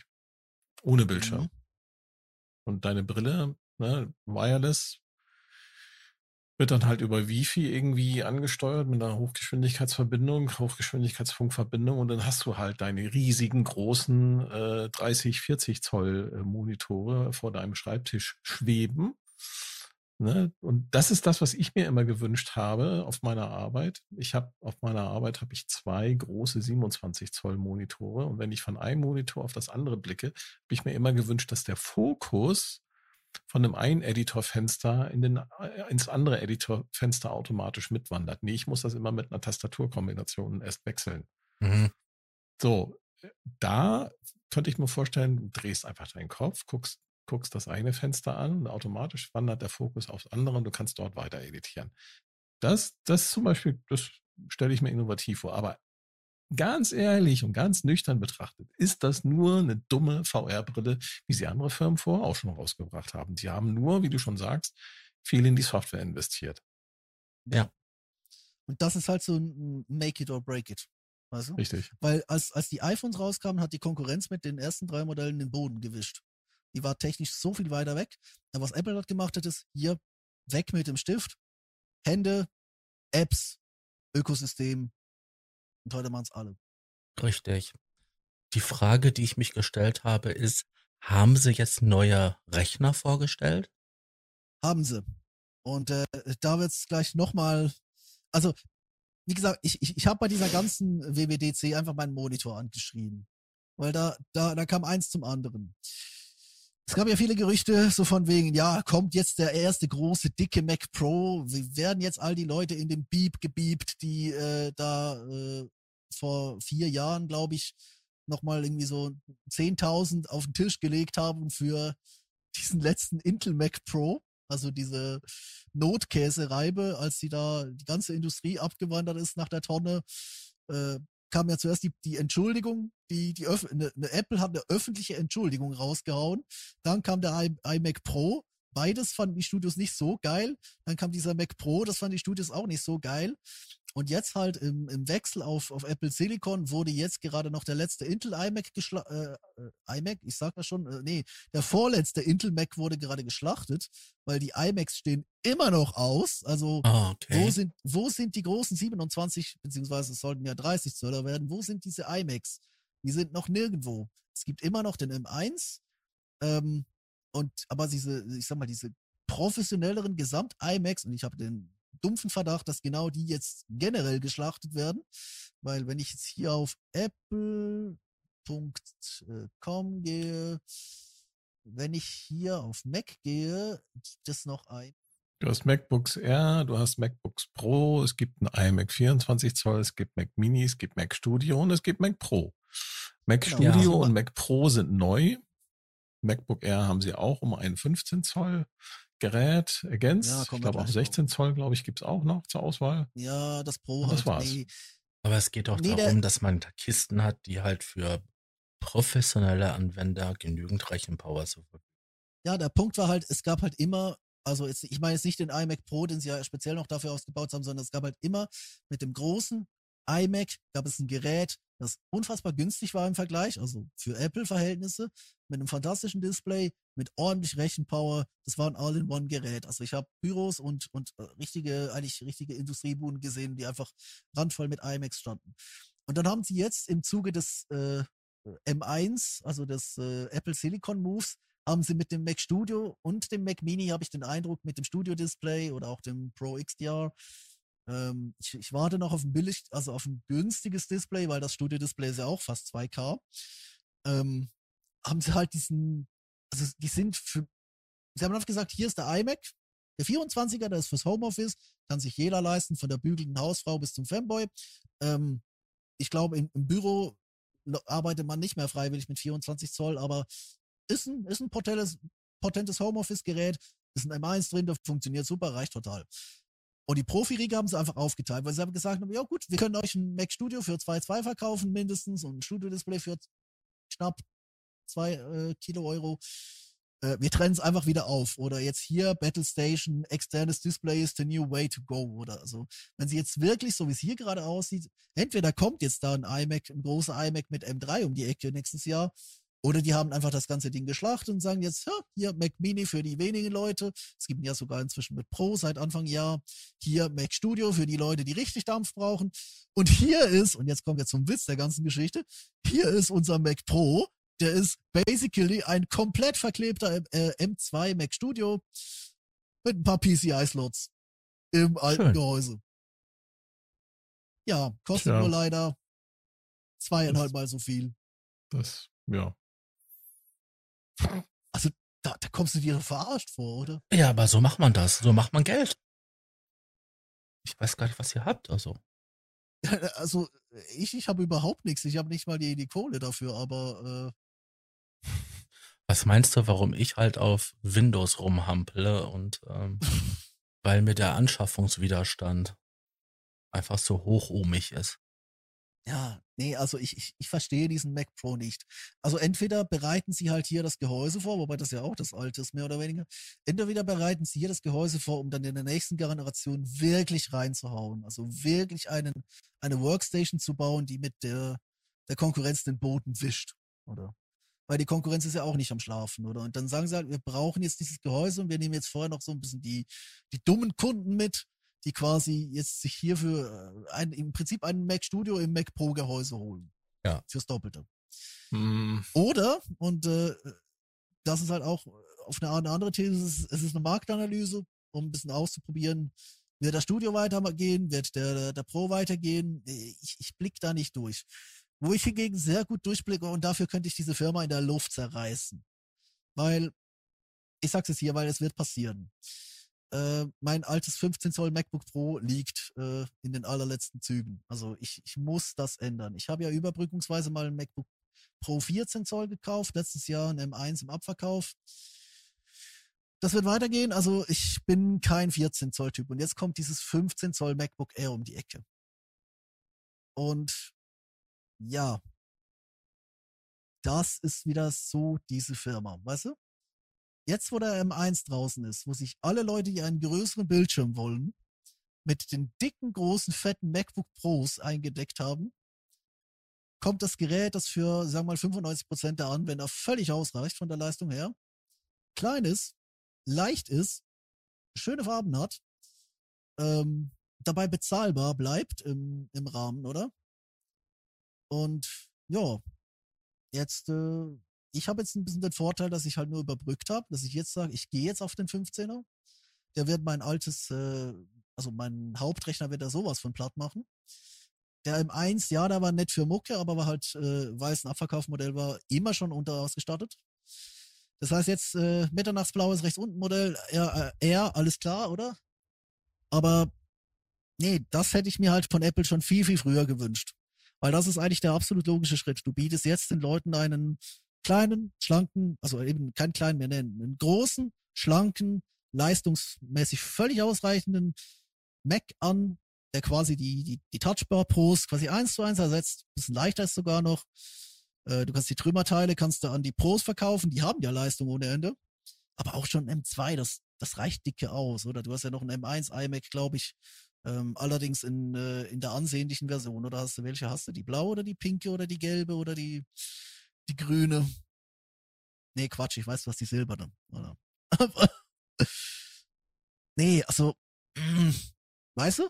Das ist alles, das ist eigentlich alles auf einer, auf einer gewissen Ebene ist das alles sehr gut, was Apple da macht. Ja. Und auf der anderen Ebene ist es einfach alles so, ah, es geht doch. Wie viel Also- Werbepsychologie ist da reingeflossen, um das den Leuten erst jetzt anzubieten? Nochmal zum Vergleich. Mac, Nochmal zum Vergleich. Mac Studio versus Mac Pro. Das ist schon ein entscheidender Unterschied, weil du bei dem Mac Pro halt nicht nur diese PCIe-Slots hast, du hast dort auch noch HDMI-Slots und diverse andere Sachen und unter anderem auch die Lüfterkühlung und so weiter drin. Also du kannst da wesentlich mehr Peripherie anschließen und es gibt viele Firmen, die brauchen das. Und du kannst das Ding auch äh, halt im Rack in ein Rechenzentrum schieben. Du holst ja davon äh, 30 Stück und machst dir ein Rechenzentrum damit auf für, keine Ahnung. Also du kriegst das Ding halt nicht nur so als Standgerät, sondern du kriegst das auch als Rack-Einheit. Ja, das ist der entscheidende Unterschied. Das ist wirklich dann auch was für einen Rechenzentrumsbetrieb. Und nicht nur ähm, fürs Büro und dann Schreibtisch stellen. Das ist der Unterschied. Und wenn man sich mal die Serverpreise am Markt anschaut, so ein 24-Core-Rechner von, keine Ahnung, Lenovo oder äh, HP oder von, von Dell oder von, äh, was gibt's noch? Ähm, äh, wem auch immer, also von den ganzen Anbietern, die so Server äh, Hardware anbieten. Das ist ein Standardpreis, die kosten alle so viel. Also 6.000, 7.000 Euro, das ist äh, eigentlich relativ günstig, weil die nämlich alle so teuer sind.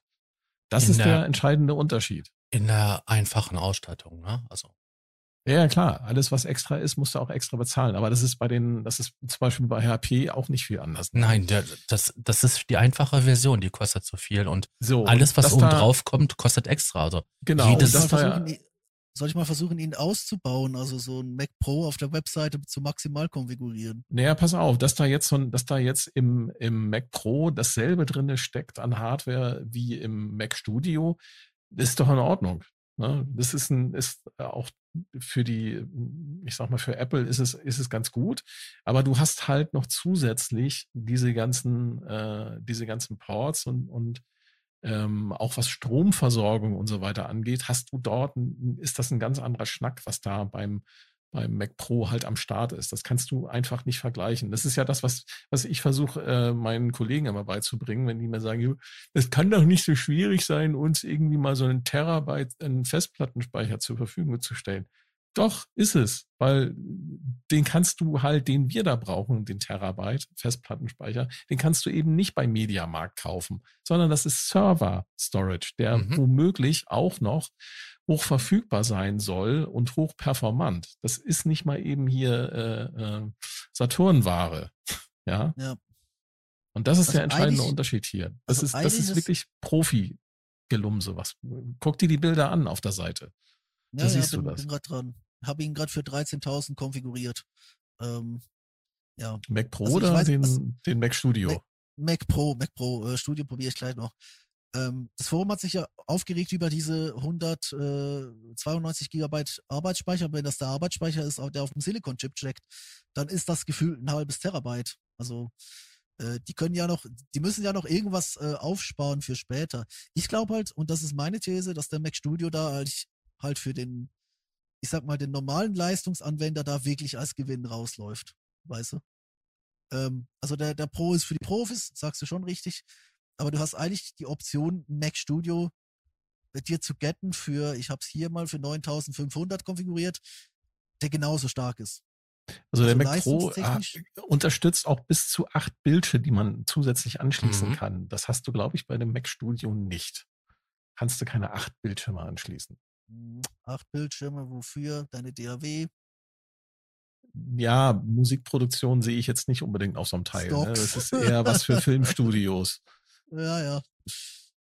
Ja, bin ich, bin ich gespannt. Also die, die äh, Chipsatz-Einheiten sind ja unglaublich potent. Ich finde es aber schön, dass die ganzen Leute, die ja sagen, boah, M2 Extreme, weißt du, so Riesenchip oder so. Nö, das ist ein Ultra. Ja, aber das sind 24 Kerne und das ist eine 76 Kerne GPU. Hallo? Das ist wahnsinnig viel. Ja, ja, da, da könnte schon Nein, das ist alles beeindruckend. Also. Und, und eine, eine Memory äh, Bandwidth von 800 Gigabyte pro Sekunde. Hallo? Das ist das irrwitzig. Das ist der also, totale Hammer, wirklich. Also ich das sag ja gerade, es ist extremst potente Hardware. Ja. ja die Haut ihren extremst potenten Preis hat. Ja. Mhm. Ja, es wirkt halt so, ne, weil das sind halt große äh, ähm, Geldzahlen, die da äh, aufgerufen werden, aber wie gesagt, du musst halt auch gucken, was kriegst du dafür und wie lange kannst du das Zeug einsetzen. Ne? Und das was willst halt du damit Material erreichen? für Firmen, die mit Nein. solchen Geldzahlen den ganzen Tag rumwerfen. Ja, nehm mal, nehm mal, bleiben wir mal in, in unserem Hobbybereich hier. Ne? Also ich habe jetzt hier einen 24 Zoll iMac, den ich mir irgendwie vor zwei Jahren oder so mal durch ähm, einen 27 Zoll Intel Mac getauscht habe. Ich habe den kleinsten genommen, äh, allerdings mit einer Nee, den gab es Ach so, von der, von der, von der Kon Ach, die Konfiguration meinst du? Es gab den mit unterschiedlichen Konfigurationen. Du kannst den mit vier so, USB-Ports ja. oder mit zwei USB-Ports und dann gibt es dann auch Unterschiede, was Festplattengröße und so weiter angeht. Ich habe halt eine, eine Terabyte äh, SSD drinne. Das habe ich mir gedacht, muss sein, aber ich habe, glaube ich, nur, nur ähm, 8 Gigabyte RAM. Ja. Und nur zwei USB-Ports. Aber das reicht für meine Zwecke. Mhm, ja. Das ist völlig ausreichend. Ja, gut, Mehr brauchst du nicht. Und der ist auch von der Geschwindigkeit her. Wenn ich mir da meine, meine kleinen Musikvideos auf YouTube, wenn ich die damit rendere, das sind dann meistens so vier, fünf, sechs Minuten, das macht der ratzfatz. Mhm. Äh, mehr brauche ich nicht. Da, da warte ich ja. vielleicht äh, fünf Minuten und ist das Video gerendert. Ja, also reicht. Die, die, äh, die M's sind extrem potent. Und wenn ich jetzt vergleiche, der M, also der, der normale Auch die M1 Grafikkarte Pro, ist potent. Ja, der normale M1 Pro ist ja, sagt man ja, ist marginal stärker als der neue M2, oder? Weil es halt noch eine ältere Generation ist, oder? Und wenn ich jetzt sehe, was der M1 Pro weghaut, muss ich sagen, habe ich mit dem M2-Wechsel jetzt im, im, neuen Book, äh, das dann da kommt, da habe ich absolut keine Bedenken. Also, das ist, weißt du, da kommt so ein M1 MacBook Air. Das erste MacBook Air mit der Apple Silicon, das um die Ecke kam, hat den alten i7, äh, nee, i9 vom Vorjahr einfach in Stücke gerissen, oder? Und das ohne Lüfter. Also mhm. Also das, das sind schon diese Chips. Ich glaube auch willig, also ähm, ja, Intel, AMD sind dran, die sind an ähnlich potenten Dingen, aber die ziehen dir dann einfach mal das achtfache, neunfache, zehnfache an Strom weg, oder? Das haben wir ja auch nicht vergessen. Die Dinge haben ja auch noch eine ewige Batterielaufzeit und auf ja, dem Desktop ja, ähm, genau. sind die, äh, ist das einfach, äh, ja, also in, in Zeiten von Strompreisen und Strommangellage sind die Dinge auf dem Desktop eigentlich auch ein genau. Gewinn. Und dann amortisieren sich diese ähm, jetzt für den kleinsten iMac, was rufen Sie da auf? Warte mal, was hat da? 24 Zoll? 999. Genau. So, jetzt kommst du.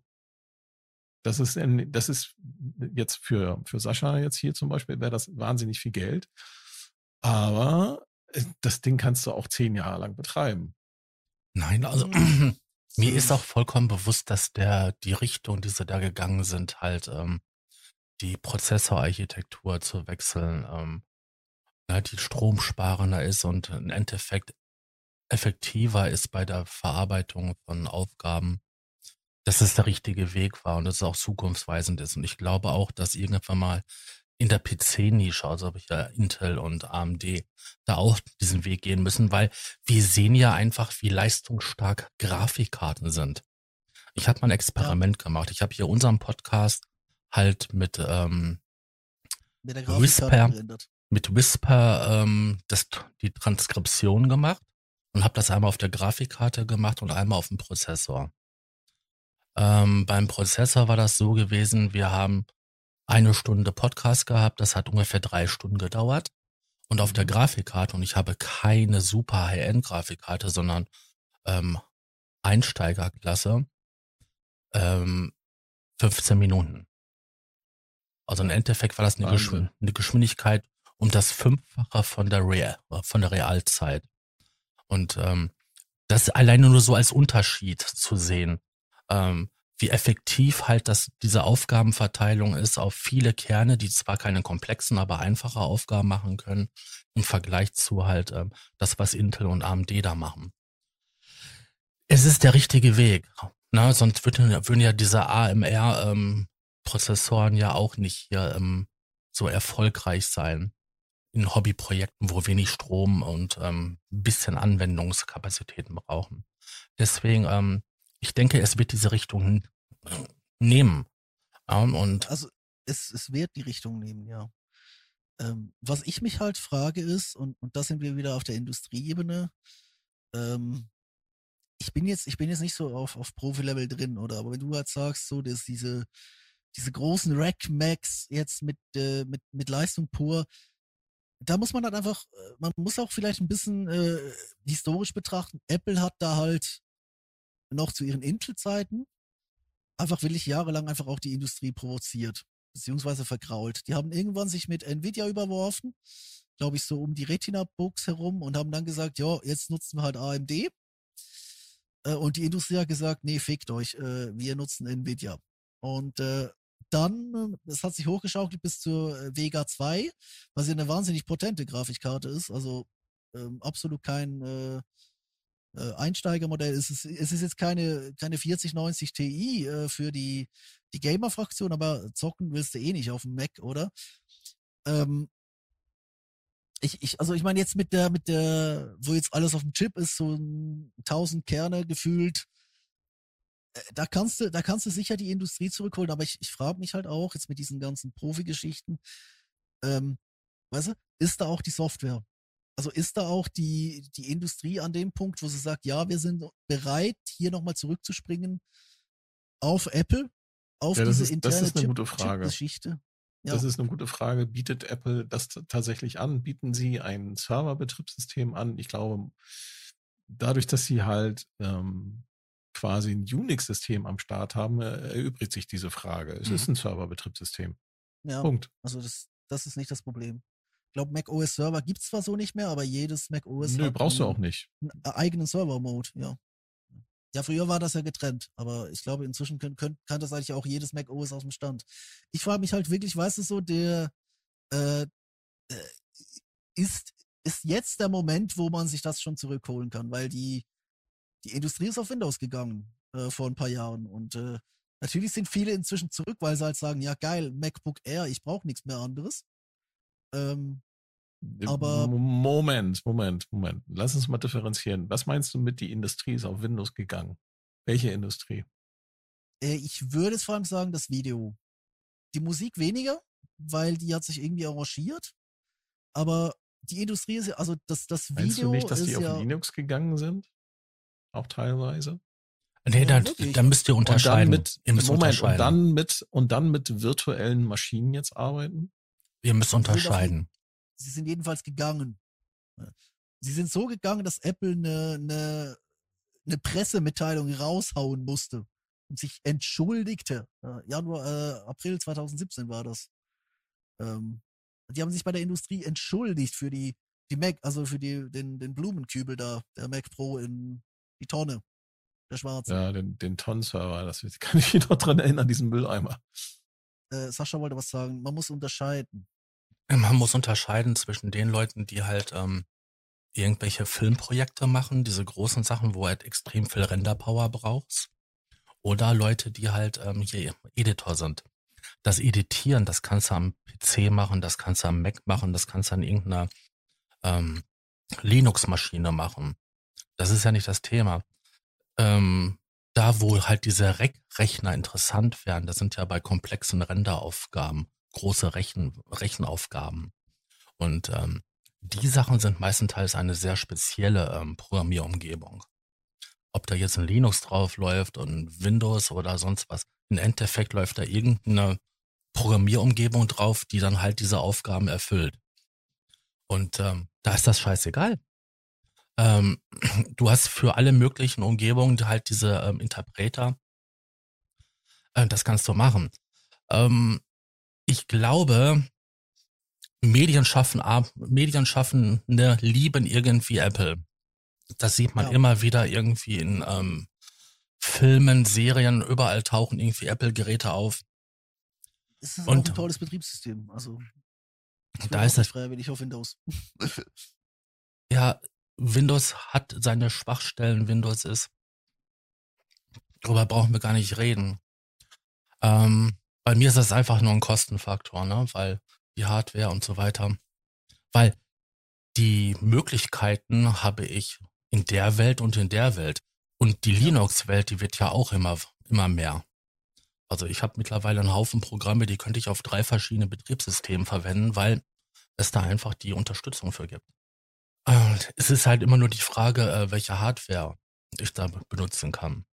Ja, und da setzt halt jetzt meine Frage an, wo ich halt wirklich gesagt habe, jetzt wo eine ganze Industrie sich tatsächlich an den Punkt hin mehr oder minder abgewendet hat, ähm, dass Apple zur Entschuldigung gezwungen wurde, kannst du die jetzt zurückholen, äh, indem du versuchst auf Desktop-Ebene zu beweisen, was du vor drei Jahren auf Laptop-Ebene bewiesen hast, nämlich dass du plötzlich einfach der Marktführer bist in allem.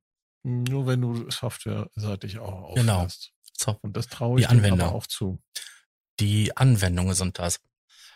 Wir, wir gehen mal ganz zurück in die Geschichte der Computerentwicklung. Ach, Damals, als es noch irgendwie relativ egal war, was für ein Computer du hattest, du warst sowieso ein Exot, weil du einen Computer Ja. hattest. Ach, ja, er erzählt vom Golfkrieg. Ah, Golf. Also das ist noch. Großvaters Kartoffelkrieg ist das. Okay.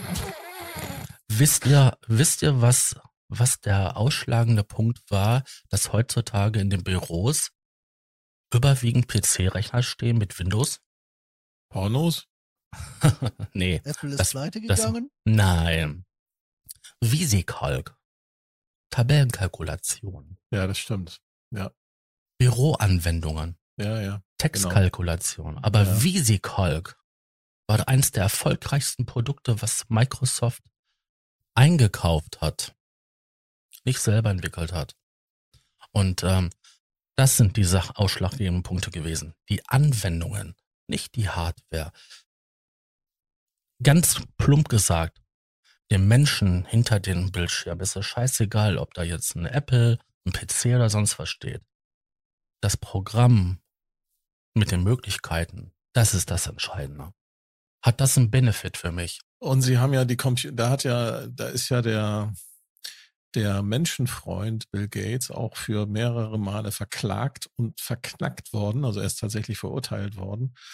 Zumindest, oder seine Firma in Mhm. seiner Funktion als Firmenchef. Er hat ja auch ganz viele von genau diesen Tabellenkalkulationen, beziehungsweise ähm, einfach sein Betriebssystem mit PC-Hardware bei den großen äh, Hardware-Herstellern einfach gebundelt. Ne? Und deswegen Genau. ha hat sich das auch so rasend verbreitet.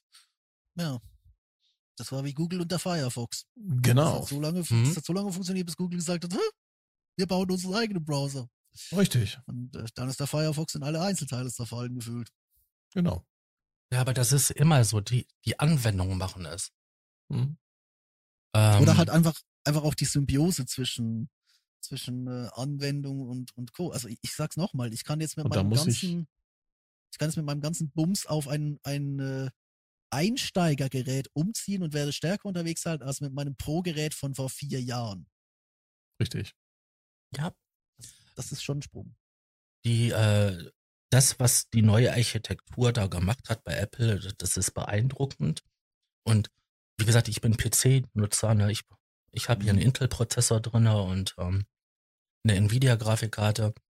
Ähm, es ist beeindruckend und ich schaue mit Neid auf, auf das, was da möglich ist an Leistung. So ist es. Vor allen Dingen, wenn ich an meine Stromrechnung denke. Hm, Weil ich brauche hier im Winter keine Heizung anmachen. Das macht mein Computer und meine ähm, glühenden Kabel in der Wände. Die heizen schon zu genug. Deine Kabel glühen, wenn du deinen PC anmachst. Wir sollten mal über deinen Röhrenkompressor reden. Aber der macht doch diesen schönen, seidigen Sound. Ja. Ja, ja, also das weiß eine, So, eine, jetzt, ein sehr nerdiger, ähm, schon Ja, fast, fast irgendwie hier so Ja. computeraffiner ähm, das war eine sehr nerdige Folge, ja, mit allen möglichen News.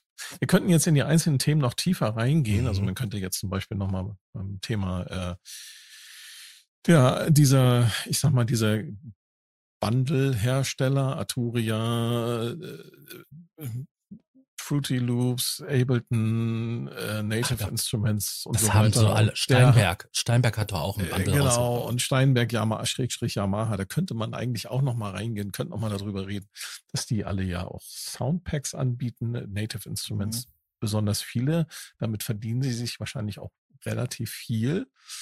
Das könnte man noch mal da, und da könnte man jetzt reingehen und könnte darüber reden, inwiefern das jetzt für Musiker, die Hits mit solchen Soundpacks produzieren, die quasi ja schon fertige Construction Loops sind, inwiefern das jetzt gekaufte Kompetenz ist oder gekaufte Hits, je nachdem.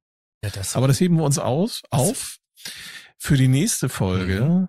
in dem es wieder heißt, der Probe-Podcast. Auch beim gemütlichen Talk im Proberaum.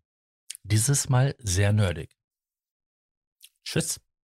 Letztes Tschüss. Mal war es schlimmer. letztes war aber noch schlimmer. Ja, das hört ihr irgendwann mal. Der Probe-Podcast.